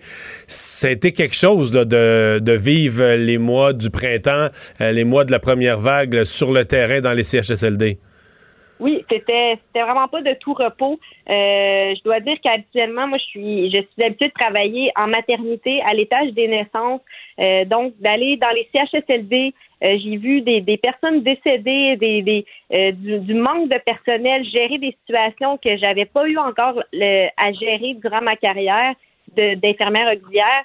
Euh, c'était euh, assez rock'n'roll, je peux vous dire. Je, je- souhaite que j'espère que ça s'est amélioré, euh, mais les, les mois du printemps étaient euh, très, très, très difficiles. Hmm. Est-ce que vivre ça, ça vous a rendu une, une personne plus forte et de facto une, une boxeuse plus forte? Oui, sans, sans aucun doute. Je pense que ça. Déjà dans la boxe, faut, faut garder le sang-froid, c'est gérer ses émotions et tout. Euh, c'est ce que ça m'a apporté beaucoup ça. Dans le fond, dans les CHSLD, des, des nuits que je devais travailler seule parce qu'il y avait personne autour. T'as 30 résidents, t'as des personnes atteintes d'Alzheimer, des personnes qui sont sur le, bord de, de décéder, euh, qui n'ont pas accès à leur famille pour les soutenir, pour leur tenir la main. Euh, tu dois gérer des situations, tu dois garder ton sang-froid. Euh, je pense que ça m'a rendu une personne plus forte. Surtout, j'ai, j'ai appris à apprécier le moment présent parce que demain, on ne sait jamais. Ouais. Parlons boxe un instant quand même, euh, parce que là, c'était un gros succès à Las Vegas euh, quand on a recommencé à faire un petit peu de, un petit peu de sport, ben, un petit peu de boxe. Vous, êtes, vous avez été une des premières à, à- à briser la glace. Euh, il s'en vient quoi? Il va y avoir quoi de possible au cours des mois à venir? Euh, au fond, quand j'ai été boxée euh, le 21 juillet à Las Vegas, c'était en co-promotion avec euh, Yvon Michel et Top Rank. Donc, eux, le, le- le promoteur américain a comme signé deux combats avec moi. Donc, mon prochain combat devrait être aussi à Las Vegas sous le nom du promoteur américain en co-promotion avec Yvon Michel. Donc, on, on attend une date. Je sais que mon promoteur travaille fort pour ça. Euh, D'après moi, d'ici la fin de l'année. Ouais, euh, vous- une autre fois, un, un autre combat en 2020? oui, c'est sûr que moi, je suis prêt. Euh, je, je le souhaite. Sinon, on va trouver un plan B. Puis, si on n'a pas de date, j'aimerais retourner euh, donner un coup de main dans les CHSLD. Ah, c'est à ce point-là, donc c'est un ou l'autre, là. Oui, exactement. Ouais. Lequel qui est, lequel qui est le plus épeurant? Affronter un adversaire redoutable ou retourner en CHSLD? Euh, je, je pense que ça, ça doit être mieux en ce moment en CHSLD, mais sans aucun doute, travailler en, CH en CHSLD, c'est très, très, très. euh, c'est- C'est pas de tout repos. C'est assez Ouais. difficile. C'est un combat totalement différent. Oui, certainement. Euh, ça vous. euh, sur le plan euh, personnel, de vous, euh, de vous lire. Parce que Time Magazine, on s'entend que ça fait pas beaucoup de sport. là. C'est un magazine prestigieux, des grands dossiers, euh, des réflexions sur la société, les grandes tendances d'avenir. Donc, de vous poser comme une personne qui qui, genre qui peut changer le monde ou qui donne des nouveaux modèles pour changer le monde. J'exagère à peine, c'est un peu ça le sens de, l'article. Ça vous ça, ça, ça vous amène où comme sportif? Ça vous fait-tu réfléchir? Est-ce que votre personnalité pourrait amener plus loin éventuellement, même après votre retraite, dans dans d'autres secteurs, comme inspiration pour, euh, pour des jeunes et des moins jeunes? Ben, j'ai l'impression que ce genre d'ar- d'article-là peut t'ouvrir des portes. Puis euh, moi, je suis quelqu'un qui j'aime me poser des questions, j'aime encourager les autres, j'aime euh, pouvoir être une personne qui, qui qui donne espoir aux jeunes filles d'aujourd'hui. Donc, c'est sûr que si ça ça l'ouvre une porte, que j'ai les compétences de rentrer dedans, je vais y aller. Euh, donc, j'ai aucune idée euh, qu'est-ce qui va, c'est ça va être quoi la suite des choses, mais pour l'instant, je vis euh, mon petit moment présent, puis je profite du fait que je suis dans le Time Magazine. Ben, Kim Clavel, euh, merci beaucoup de nous avoir parlé. On peut dire aux gens, euh, d'abord, euh, on peut acheter le Time Magazine si on veut en garder une copie papier parce qu'on est fiers de vous, mais les gens qui veulent tout de suite aller lire, moi je l'ai trouvé en ligne, là, ça semble être disponible dans la version gratuite en ligne de Time Magazine. Donc, Oui, donc voilà, donc vous, les gens qui veulent en savoir davantage, qui veulent lire tout l'article, peuvent le faire. Merci beaucoup de nous avoir parlé. Bonne chance pour la suite. Ça fait plaisir. Merci de votre Au revoir. invitation. Une femme très inspirante, euh, Kim Clavel, euh, boxeuse, mais dorénavant vedette. Mais t'as raison de le dire, le tout. Com- combien de, je me posais la question, ben, combien de Québécois qui ont fait le Time Magazine dans des articles de. Faut pas Ben, juste être mentionné ouais, ton nom là, quelque part, là, mais. La liste est courte. La liste est assez courte. hein, C'est assez, assez prestigieux, merci. On fait une pause. Richard Martineau qui est là après.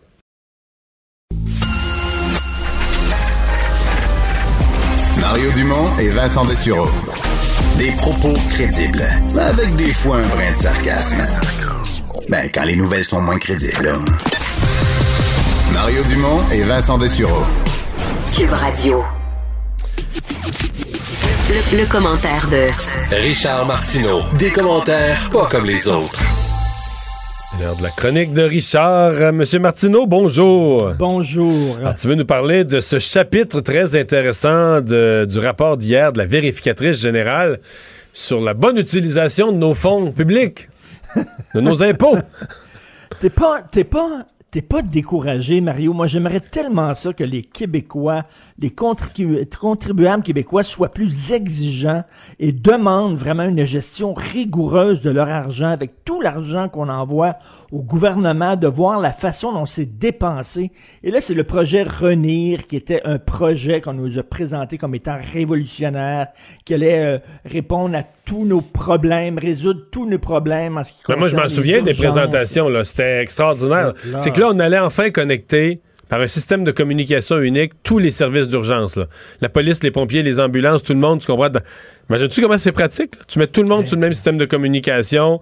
euh, Là, tout le monde communique ensemble. S'il y a une urgence, tout le monde est là. Ah, ouais, les ouais, c'était paramédics, merveilleux. les bons, c'est merveilleux.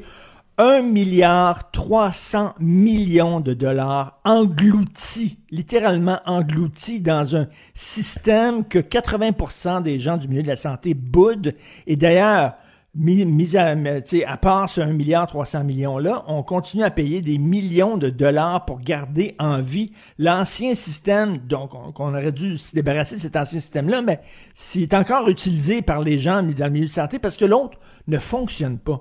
Et là, écoute, Renir, il y a Renir, souviens-toi du projet Sagir aussi, que tout le monde avait appelé Sachir.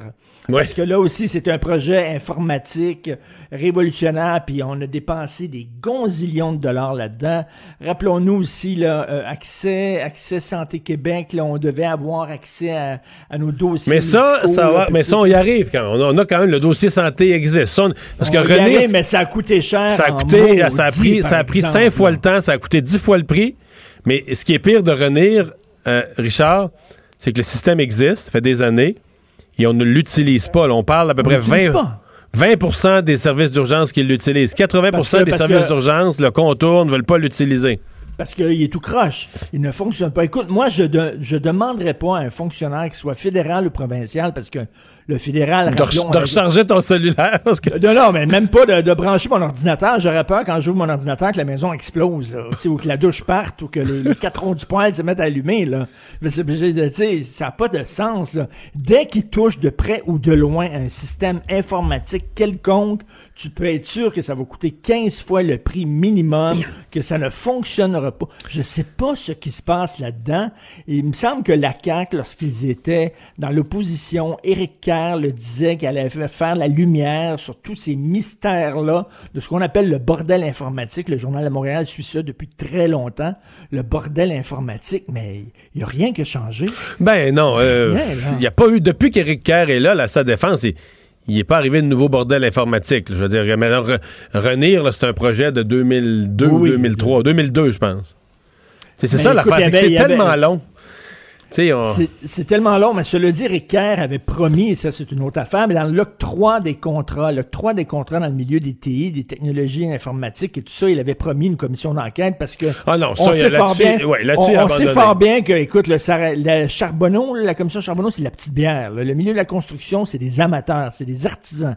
Parce que là, il y a vraiment, là, euh, c'est entre chums, là, c'est tout le temps les mêmes compagnies Ouais, la qui ont des différence, euh, t'as raison, parce que la différence, Richard, c'est que, mettons, toi puis moi, là, mettons, mettons les contrats de Montréal de trottoir, supposément, mais il reste que, toi puis moi, on est capable de vérifier qu'il y a un trottoir. Même si monsieur trottoir a chargé trop cher, là, tu comprends? Oui. S'il n'y a pas de trottoir, là, le, le simple citoyen va dire, ouais, mais là, y a pas de on a payé pour un trottoir, mais il n'y en a pas. Alors qu'en matière d'informatique, toi puis moi, on arrive, puis il y a un Ben, système on- de sécurité, puis là, on te dit, il marche pas. On peut rien dire, tu comprends? Ah, non, ouais. mais, non, mais on est dépendant On est des dépendant consultants. des con- des spécialistes, là. Les spécialistes. Là, le consultant arrive avec ses lunettes funky. Ils ont tout le temps des lunettes funky. là. puis, là, le- puis là, ils arrivent. Ben ouais, ils ont tout le temps, je sais pas, ils achètent leurs lunettes. C'est comme un club. Là. Ils, ont, ils ont des lunettes funky en bois ou en métal, en aluminium, je sais pas trop quoi. Et euh, ils ont acheté au Danemark. Et là, il arrive. et là, il arrive puis il dit, là, as-tu le logiciel euh, TP314? Puis là, tu dis, ben non, je l'ai pas dit. Ah, ça te Le- prend le, ça? Le gars, le gars, il fait là. Ah, là, t'es là, t'es tout mal, mais ça me prend le TP314. Ben oui, ben oui. Fait que là, le, le temps d'installer le TP314, tu comprends-tu? Puis tout ça, là, il arrive, il dit, ben là, ça marche plus, là, c'est le TP315 maintenant que ça prend. Là, tu dis, ah oui, mais on est complètement dépendant de ces gens-là qui parlent une langue à eux seuls connue, qui sont hyper, puis tu sais, bon, on raison de dire que c'est pire la construction, de ce point de vue-là, parce que Oui, c'est oui. moins vérifiable. Quelqu'un qui te vend du vent, là. En construction, il y a une limite, tu peux pas vendre du vent, là. T'sais, tu peux surcharger, tu peux truquer le prix, tu peux truquer un appel d'offres, mais si tu. Mettons que mettons un pont là, qui coûte 20 millions. Bon, peut-être que ça aurait dû coûter 18, là, qui t'a volé de 2 millions. Mais il y a quelque chose de concret. Il Oui, pour chose 20 de millions, t'as, payé 2 millions de trop, mais t'as un pont. Je veux dire, à un moment donné, s'il n'y a pas de pont, là, on va s'en rendre compte. Mais dans l'informatique, tu peux te faire vendre pour 400 millions de boîtes, là. Tu comprends, de vent, Et de ceux, et, ceux- et- et ceux qui sont vraiment, vraiment bons en informatique, ben, ils travaillent pas pour le gouvernement. Ça, c'est l'autre bout. Parce que ils travaillent pas pour le gouvernement, ils travaillent dans le privé parce qu'ils font tellement d'argent dans le privé. Écoute. Puis ils ont Ouais. tout intérêt, là, là, les autres, c'était Motorola. On a fait affaire avec Motorola, puis ils ont tout intérêt à faire durer ça, parce que les autres sont payés, là, tu sais, ah ouais, t'es payé, puis t'es payé, puis t'es payé. Fait que là, ça dure, ça dure, ça dure, ça dure. Mm. C'est hallucinant, ce milieu-là. Richard, Incroyable. un mot sur le confinement euh, des euh, médecins spécialistes qui sont contre? Ben oui, alors la déclaration du Great Barrington, donc euh, aux États-Unis, il y a des, euh, c'est pas des coucous, là, des spécialistes, des médecins qui disent là il faut vraiment là, viser l'immunité de groupe parce que on ne peut pas rester en confinement tout le temps. On va attendre le vaccin. Qui sait quand est-ce qu'il va arriver le vaccin? Là on est, on peut pas être toujours en situation d'urgence, c'est impossible. Donc ils disent que maintenant ce qu'il va falloir faire, c'est viser euh, l'immunité de groupe et que laisser les gens de 50 ans et moins vaquer à leurs occupations, de tout ouvrir, de tout ouvrir, puis les gens de 50 ans et moins pourront aller dans un restaurant, dans un cinéma et tout ça. Donc, euh, il y a un Québécois, entre autres, qui a signé ça, M. Jean-Roch Lafrance, qui est un anesthésiologiste euh, de Cornwall, qui a signé ça. Mais moi, aujourd'hui, j'avais un épidémiologiste euh, québécois qui disait que ça n'a pas de bon sens, que c'est irréaliste. Premièrement, Mario, tu vas être content, euh, ce gars-là que j'ai interviewé à l'émission aujourd'hui a repris, euh, il a dit exactement ce que tu me dis, toi, il y a quelques jours, en disant c'est bien beau de protéger les personnes âgées, mais les gens qui travaillent avec les personnes âgées, les gens qui rentrent dans les résidences, les gens qui rentrent dans les CHSLD, Dans les soins à domicile. mais les soins à domicile, il faudrait qu'ils cohabitent là. Il faudrait qu'ils restent là avec eux autres parce qu'ils ne pourraient pas sortir, retourner chez eux, euh, voir leurs voisins, euh, les enfants, etc. Ils pourraient le pogner puis ramener le virus le lendemain. Donc, il dit c'est pas réaliste. Mais l'autre problème, c'est que l'immunité de groupe, là, moi, j'ai. Tu sais, même la Suède qui rêvait à ça, là, ils disent c'est quand même encore un faible. Mettons, ça a l'air, même atteindre 30% 20-30 là, ça t'en prend de la COVID. Au Québec, là, ça nous prendrait, mettons, pour atteindre 30% 40% on aurait 3-4 millions de personnes qui l'auraient eu. Puis, euh, puis t'aurais pas encore une immunité vraiment de groupe solide. T'aurais encore 60% de clients potentiels qui l'ont pas eu. Exactement. C'est toute une corvée, l'immunité de groupe. là. ça on prendrait... connaît pas euh, encore, ben, on connaît pas encore vraiment le virus. Et ce gars-là euh, que j'ai interviewé aujourd'hui, il disait, écoute, chez les jeunes, là, ok, peut-être que les jeunes ne se ramasseront pas aux soins intensifs, mais peut-être qu'ils vont perdre l'odorat et le goût à toute leur vie. Ça se peut, là, on ne le sait pas encore. Là. Puis il y a des gens qui sont euh, atteints de fatigue chronique et qui remontent pas la côte et ça fait des mois qu'ils sont très, très, très fatigués. Est-ce que ça va être permanent? Est-ce que c'est un état permanent? On le sait pas. Il y a trop d'inconnus encore. Écoute, aujourd'hui, Mario, euh, dans la presse plus, il y a un médecin, une femme médecin qui dit oui, elle, croit à ça, l'immunité de groupe et tout ça. Et elle dit, elle, ben justement, effectivement, pour protéger les personnes âgées, il faudrait que les gens qui travaillent euh, soins à domicile, CHSLD, tout ça, cohabitent avec les personnes âgées. Mais Hey, on manque de personnel. On manque, Ben, de, on manque de personnel. Si on, leur interdit de retourner voir Ben, leurs t'sais- enfants et leur famille le soir. Elle a dit c'est écrit noir sur blanc, il faudrait qu'ils cohabitent, qu'ils restent là. Il faudrait faire comme une aile, il faudrait premièrement bâtir une aile euh, derrière chaque résidence pour le personnel qui travaille là. Le personnel ne pourrait pas sortir. Comme tu dis, on a déjà de la difficulté à aller, aller, aller euh, trouver ces gens-là. Voyons donc. Ça n'a Ouais. aucun Christi de sens. Non, c'est ça. Les solutions faciles sont pas là. Et finalement, tu veux nous parler de la sœur d'un des, euh, un des complotistes. En fait, c'est comme si les membres de sa famille sont pas fiers de lui, là. Oui, oui, oui. Écoute, euh, Marie-Ange Cossette-Trudel, donc elle parle de son frère euh, Alexis Cossette-Trudel sur euh, sa page Facebook. Et c'est très triste. C'est vraiment un texte qui est magnifiquement écrit. C'est très touchant. Elle parle de son frère. Elle dit qu'elle l'aime beaucoup, mais elle dit que là, c'est d'une tristesse totale. Écoute, elle dit que c'est un, c'est un malaise, qu'il est complètement perdu. Écoute, je, je, vais, te lire ça. Là. Elle dit, bon, je, je l'ai ici. Bon, euh, c'est pas simplement une question de désaccord ni de malaise, c'est un désastre à tout point de vue pour moi, une grande, grande tristesse, une honte aussi. Malgré tout mon amour, ma patience, mon écoute, ma ruse, je n'aurais pas réussi à le raisonner. C'est rendu trop gros pour moi, trop dangereux. Elle dit, il est brillant, il est terriblement brillant. Et effectivement, écoute, il a fait une thèse sur le philosophe Wittgenstein. Moi, j'aime lire de la philosophie, ok? Je lis Descartes, Platon, Nietzsche, tout ça. Mais Wittgenstein, j'ai déjà essayé de lire ça, c'est illisible, ok? C'est incompréhensible. Et mon ami Jérôme Blanchet-Gravel, qui est un, un essayiste, qui est un intellectuel, a lu la thèse d'Alexis Cossette-Trudel, puis il dit c'est une thèse brillante, extrêmement intelligente. Donc, elle dit, il est brillant, mais sauf que Puis là... on comprend qu'il est rendu, excuse-moi, Richard, mais il, Il est rendu l'autre bord. non, mais Il est rendu de l'autre côté. Non, mais je suis pas sur le côté, là. Il est rendu dans le rôle d'un gourou, là. Il y a une, Ben, forme, d'intelligence dedans. C'est plus. euh, c'est un gourou, là. Les gens qui le suivent. il, il se nourrit de crédules tel un vampire, il jubile. Tu sais, t'es un intellectuel tout seul dans ton coin, tu lis des, des livres de philosophie hyper pointus. Euh, Peut-être tu t'es fait écœurer à l'école parce que t'avais avais des lunettes, puis tu lisais trop de livres et tout ça. Et là, soudainement, tu te ramasses avec un certain pouvoir. Un pouvoir, t'es connu, t'as des caméras d'en face. Il y a des milliers de personnes qui t'applaudissent et tout ça. J'imagine que ça, ça l'a... Je Hmm. lis ça, c'est comme un une fille qui aimait beaucoup son frère et soudainement elle a vu son frère tomber sous la joug dans les griffes d'une secte, littéralement dans une secte. Mais sauf que lui, c'est sa secte à lui. En fait. ouais, c'est lui le Il gourou. pas là. tombé dans la secte des autres, c'est lui le gourou. Et elle dit que, ben écoute, elle l'a complètement échappé, il n'y a rien à faire avec lui. Elle espère qu'il va être déprogrammé, mais euh, elle n'a pas beaucoup d'espoir. Donc, vous pouvez lire ça, Marie-Ange Cossette-Trudel, sur sa page Facebook.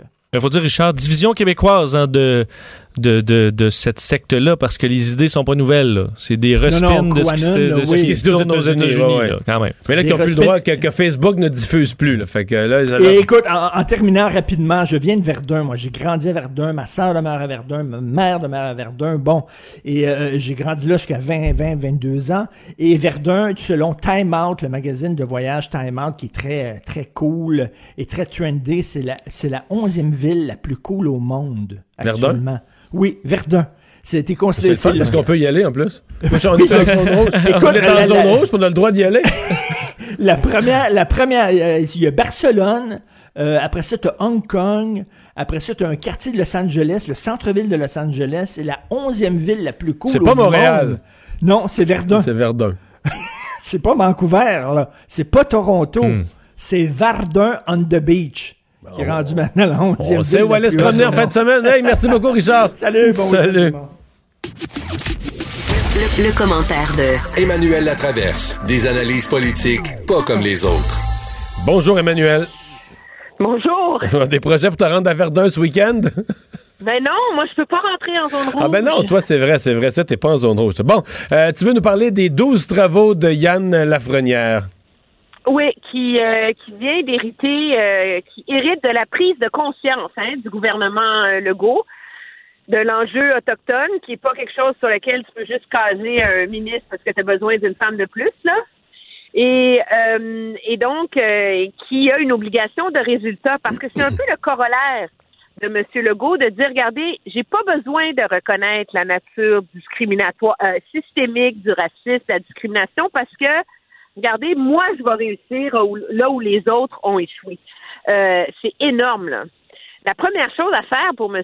Lafrenière, ça va être de gagner la confiance des leaders autochtones, de les amener à s'entendre entre eux sur comment négocier, ce que le gouvernement Legault a jamais réussi à faire jusqu'ici. Parce que les autres gouvernements, est-ce qu'aucun gouvernement du Québec a réussi là, depuis, euh, depuis René Lévesque? Là?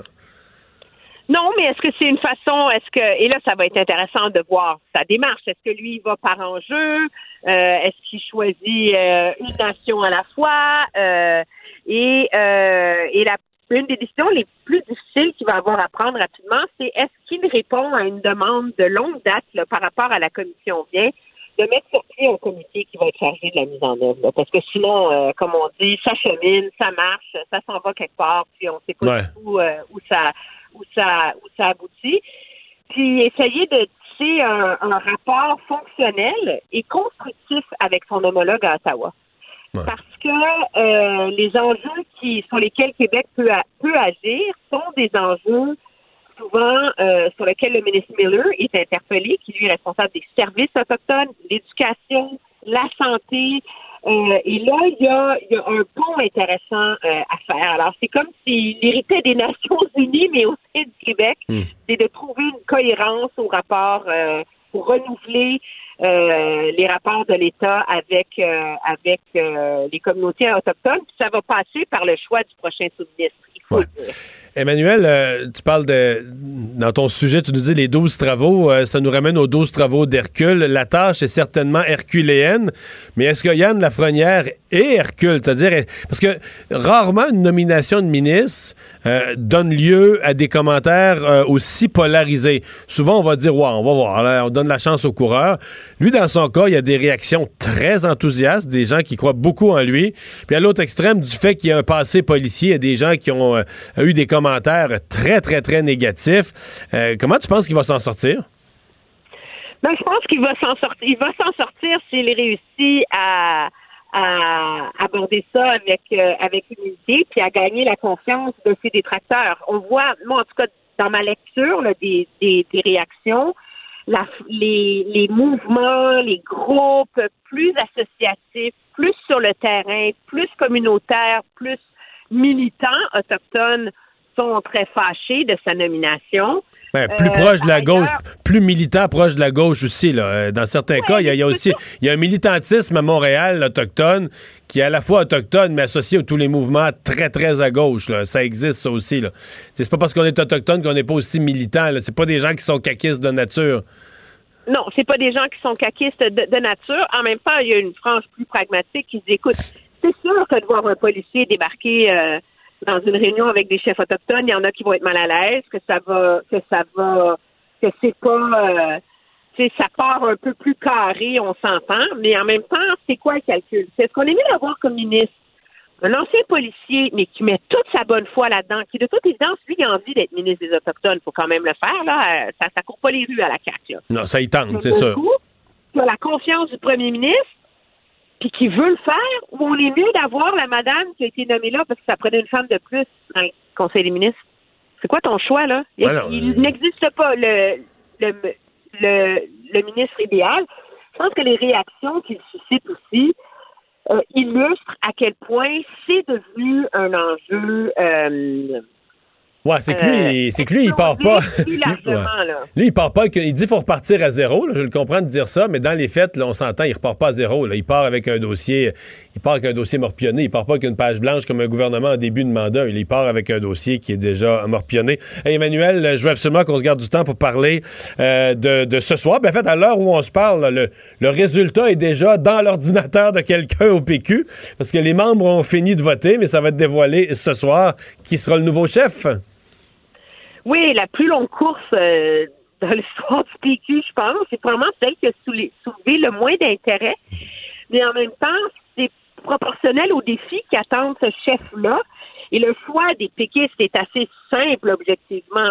C'est est-ce qu'on remet dans la dans la continuité l'expérience parlementaire de Sylvain Gaudreau ou on fait une rupture et on met nos billes vers quelqu'un de, de nouveau qui a moins l'expérience de la politique tra- traditionnelle puis qui va essayer d'insuffler un nouveau souffle. Mais quand tu le positionnes, quand tu le positionnes comme ça, tu peux pas. Tu te dis quand ça fait des années que tu vas en descendant, tu peux pas être dans la continuité là. Euh, mais en même temps, Sylvain Gaudreau s'est présenté comme un, un renouveau lui aussi à sa façon. Est-ce que les gens l'ont cru? Je suis pas sûr. Euh, Mais il est- tu sais, le, le gros défi du, du prochain de, de ce chef-là, c'est qu'il y a objectivement pas beaucoup de gens qui l'ont suivi. Et s'il réussit à gagner, M. Godot va inévitablement être vu comme le candidat de la con- continuité. C'est sûr. Par ailleurs, il va bénéficier d'être à l'Assemblée nationale. Si c'est un des autres, il semble à la lecture là, que ce soit M. Paul Saint-Pierre Plamondon qui aurait le plus de chance parmi les trois autres. Euh, il Mais moi, ça fait, ça la fait deux, trois, deux, trois péquistes qui me disent qu'il ne faut pas rayer de la carte là, des possibilités Guy Nantel. Que si Guy Nantel part avec un peu plus qu'on pense, s'il fait une bonne performance au premier tour, que dans les ralliements, euh, tu sais, c'est- ça- il pourrait Ah, surprendre. mais c'est- c'est c'est très, très imprévisible euh, à voir parce que c'est difficile d'évaluer combien des gens qui votent pour Guy Nantel avaient des deuxièmes choix Ouais. ou c'était Guy Nantel ou rien. Combien euh, il a réussi à rallier alors qu'il a commencé sa course après les autres et il a moins fait campagne pendant la pandémie. Euh, où vont aller les deuxièmes votes de Sébastien, puis jusqu'où est-ce que M. Gaudreau va réussir à avoir creusé une, avance assez importante dans le premier tour? S'entend, c'est le problème de ces élections-là à plusieurs tours où il y a pas, où on peut pas prédire. Mais moi, je pense que ça demeure un vote hyper important. Il y a une frange de l'électorat québécois qui continue à être souverainiste. C'est une frange de l'électorat qui a besoin d'avoir une voix forte en politique. Et, Ben, euh, euh, Emmanuel, euh, chez les francophones, là, le Parti québécois, donc dans les trois quarts du territoire québécois, le Parti québécois est clairement deuxième. En fait, c'est même pas serré. la CAQ domine, tu vas me dire, loin, loin, loin, loin devant. Mais le Parti québécois est solidement installé au deuxième rang, là, devant Québec solidaire, devant les libéraux chez les francophones. Donc, c'est quand même un parti qui a, qui a un ancrage dans une grande, grande partie du territoire québécois. Oui, et qu'il faut euh, qu'il faut reconstruire. Et moi, je pense objectivement redéfinir. C'est un examen et pas redéfinir par rapport à qu'est-ce qui fait qu'on va gagner la prochaine fois, mais redéfinir pour se vraiment se redessiner son âme, sa mission, parce que c'est ça qui anime un parti politique qui, a- qui est quand même fondé sur une idéologie, là, contrairement à la CAQ qui est une machine à gouverner. Alors, c'est un choix euh, stratégique. Ça va être vraiment intéressant ce soir de Et on voir sera en émission se spéciale à LCN pour surveiller tout ça. Merci, Emmanuel. Mario Dumont et Vincent Dessureau. Joignez-vous à la discussion. Appelez ou textez le 187 Cube Radio 1877 827 2346. Cube Radio. Cube Radio. En direct à LCN. Bonjour, maintenant Mario Dumont dans euh, son studio de Cube Radio. Alors, Mario va parler d'abord de ce petit remaniement à Québec. C'était presque inévitable, c'est écrit dans le ciel, mais est-ce que le choix d'un ex-policier est un peu plus surprenant? Non, parce que je comprends que c'est un ex-policier. Pour certaines personnes dans les communautés autochtones, ça peut soulever des questions, mais euh, il est le plus connaissant dans le domaine. Il a des contacts, des, des- des- des bons contacts, même des amis dans les milieux autochtones, euh, Yann Lafrenière. Il a de l'expérience. euh, il n'est pas juste un ex-policier, très engagé socialement, dans les subpopulaires, dans les milieux communautaires. Euh, donc, il a, il a vécu des expériences en aide internationale aussi, là, des, voyages à l'étranger. Donc, il y a, je trouve, une, un curriculum vitae. Et il est intéressé à le faire. C'est pas nécessairement le dossier qui est le plus facile, que, qui, qui- tout le monde veut se lancer dedans, le Mhm. dossier autochtone. Donc, lui est On intéressé sent la motivation, là. Absolument. Donc, moi, personnellement, je trouve que c'est plutôt un bon choix. J'aime le choix. Euh, bon, ce que j'aime moins, c'est évidemment, c'était un peu cruel, là, la façon dont ça s'est fait. Euh, Madame Damour, qui avait qui n'avait pas livré la marchandise, mais en même temps qui n'avait pas fait de, de grosses coches mal taillées ou de coups malhonnêtes, ou, mais qui s'est fait faire, disons, dans le dernier 24-48 heures, là, qui s'est fait faire toute une job. Bon, c'est maintenant la politique, c'est ingrat. C'est un grand, ça le rappelle à Ouais, tous, ouais. c'est un grand privilège d'être au Conseil des ministres. Euh, Monsieur Legault, et je conclue avec ça, qui a profité pour faire le grand ménage, hein, la ministre. Et Ouais, la le sous-ministre. aussi. Ah oui, la sous-ministre aussi, parce que les deux se chicanaient. Ouais. Je pense que François Legault voulu envoyer un, me- un message à tous ses ministres puis tous ses sous-ministres en voulant dire quand il y en a deux qui chicanent, vous pensez qu'il y en a un des deux qui va faire qui va sortir gagnant parce que je vais mettre dehors l'autre? Les deux, les deux en bas de la charrette, puis on repart avec du neuf. Ça envoie tout un message à tout le monde sur le fait que le premier ministre attend des résultats. Ça, c'est correct. Un deux pour un. Euh, maintenant, parlons de, de Jean Charest, l'ancien premier ministre, qui contre-attaque, Mario. Sophie, c'est son droit comme citoyen. A pas de doute. Euh, maintenant, euh, on comprend qu'il y a pas mal de citoyens au Québec aussi qui vont dire qu'il y a du front tout le tour de la tête. Ça va en faire sursauter plusieurs. Ceci dit, dans les conséquences de cette poursuite, pas une bonne nouvelle pour le Parti libéral. là. quand on brasse, c'est comme de la- quand il y a de la sauce à spaghetti, quand ça colle dans le fond, faut pas que tu brasses fort pour gratter le fond. Mais au Parti libéral, chaque fois que Jean Charest ramène toutes ces histoires, ça gratte le fond de la casserole. Donc, Mme Anglade ne sera pas contente de ça, mais en même temps, Jean Charest, comme je me répète, mais il a, il a ses droits, il a son droit. J'en comprends une chose, Sophie. L'hiver dernier, M. Charest aurait voulu se présenter dans la course au Parti conservateur. Les histoires du PAC ont refait surface. Ça y a fait une jambette. Il n'a même pas pu partir. À la ligne de départ de la course, il n'a pas pu Ouais. partir. Et la façon pour lui de mettre derrière lui ces choses-là, c'est d'obtenir un gain, des excuses. Mais ça veut dire qu'il est maintenant convaincu que l'UPAC n'a rien pour le faire condamner, l'UPAC n'a rien pour l'accuser, l'UPAC n'a rien sur lui. Et il se dit, il faut que pour avoir une espèce de, de délivrance de tout ce passé d'histoire, d'enquête du PAC, il faut que j'ai On des efface le excuses. tableau noir, là. Exactement. On efface le tableau. Donc, s'il se présente dans l'avenir et quelqu'un l'écœure avec ça, il va dire Hey, ceux qui ont dit ça, je les ai poursuivis, puis j'ai gagné. Et c'est ça qu'il veut obtenir à partir de maintenant. Voilà. Parlons du PQ. Fin du suspense euh, ce soir. Longue, longue campagne dans des euh, conditions euh, pas toujours faciles, Ouais. sur fond de pandémie. Alors, le parti de René Lévesque là, qui se choisit un nouveau chef. là. Mais le PQ, c'est un parti de militants. hein. Même, même dans les plus mauvais jours, euh, ils font des assemblées, il y a quand même du monde, mais tout ça. C'est un parti de militants. Il y en a qui disent qu'ils sont vieillissants, les militants, mais ils sont là pareil. Donc, c'est pas bon pour eux d'avoir fait une Beaucoup course. moins de membres, par exemple. Oui, ah, oui, oui, ah oui, beaucoup. C'est plus le PQ Beaucoup que c'était autrefois. Plus... Mais il y a quand même plus de membres que quasiment plus de membres que la CAQ, là, que le parti au pouvoir. Donc c'est quand même un parti de militantistes. Là, ce soir, les 35 000 membres qui restent se choisissent un nouveau chef. Est-ce qu'on va y aller avec euh, la, la- la continuité, celui qui est déjà député, Sylvain Gaudreau, ou est-ce que c'est un des candidats, les trois autres qui sont même pas députés, là, qui arrivent chacun avec leur, leur saveur de nouveauté? Qu'est-ce que les membres vont décider? On sera en émission spéciale à compter de 19h à LCN pour euh, voir les résultats du premier tour, mais ça se réglera pas au premier tour. Il faut attendre le deuxième et probablement même le troisième tour pour avoir un Mhm. couronnement. Avez-vous fait des paris, Mario? Ben, je, je pense qu'il y en a deux qui ont d'excellentes chances. là. Je dirais premier choix, Paul Saint-Pierre Plamondon, mais juste un poil derrière euh, Sylvain Gaudreau. Et l'autre surprise, aujourd'hui encore, au moins deux personnes du PQ m'ont dit attention, Guy Nantel pourrait se faufiler, dépendamment de comment ça se joue au deuxième tour. À suivre. Bon, on vous, on vous écoute à 19h. Au revoir. Bonne émission. Au revoir. Alors, euh, Vincent, ben évidemment, on parle beaucoup de politique en Amérique- américaine. On en a parlé toute la semaine. Euh, ton balado va être bon là, cette semaine. Oui, euh, oui, écoute, on manque pas de sujet. Moi qui pensais qu'après, euh, fait que pendant que Donald Trump allait être à la Maison-Blanche confiné, on allait avoir une semaine plus calme, mais ça a vraiment pas été Et tout le contraire, le hein. cas, même tout le contraire. Euh, D'ailleurs, donc ça, lundi, là, c'est journée, c'est congé. Alors la programmation est- régulière est arrêtée, mais ce sera un marathon de Que Dieu bénisse l'Amérique. Donc l'émission sur la politique américaine et surtout la course à la présidence. Donc en rafale de 10h à 18h euh, du contenu. Donc, les gens qui ont l'impression de ne pas avoir assez suivi ça puis qui veulent être prêts pour les trois dernières semaines de la campagne. Vous allez être bladé là, avec tous les experts euh, qu'on a eu à travers le temps, les 101 pour comprendre un peu comment fonctionne la politique américaine toute la journée lundi. Et on verra également pas mal de Trump en fin de semaine. On vient d'apprendre que samedi aura lieu son premier événement public à la Maison Blanche. Donald Trump qui va recevoir des gens euh, et va Mais pas de parler. foule, là. Ben, il va parler du, de son balcon. Alors, on devrait respecter les distanciations. on respecte physiques. le 20 mètres là, ou le On- 25 mètres. là. Effectivement, alors qu'il est probablement encore euh, atteint de la COVID-19, n'a pas eu de test négatif qui prouve le contraire, du moins. Mais là, ce soir, il va y avoir un test médical En, en direct, en direct à Fox News, un événement. Il faudra le voir pour le croire ce soir. Merci Vincent, merci à vous d'avoir été là. On se retrouve, on se retrouve mardi. On vous souhaite une bonne longue fin de semaine de l'Action de grâce. Cube Radio.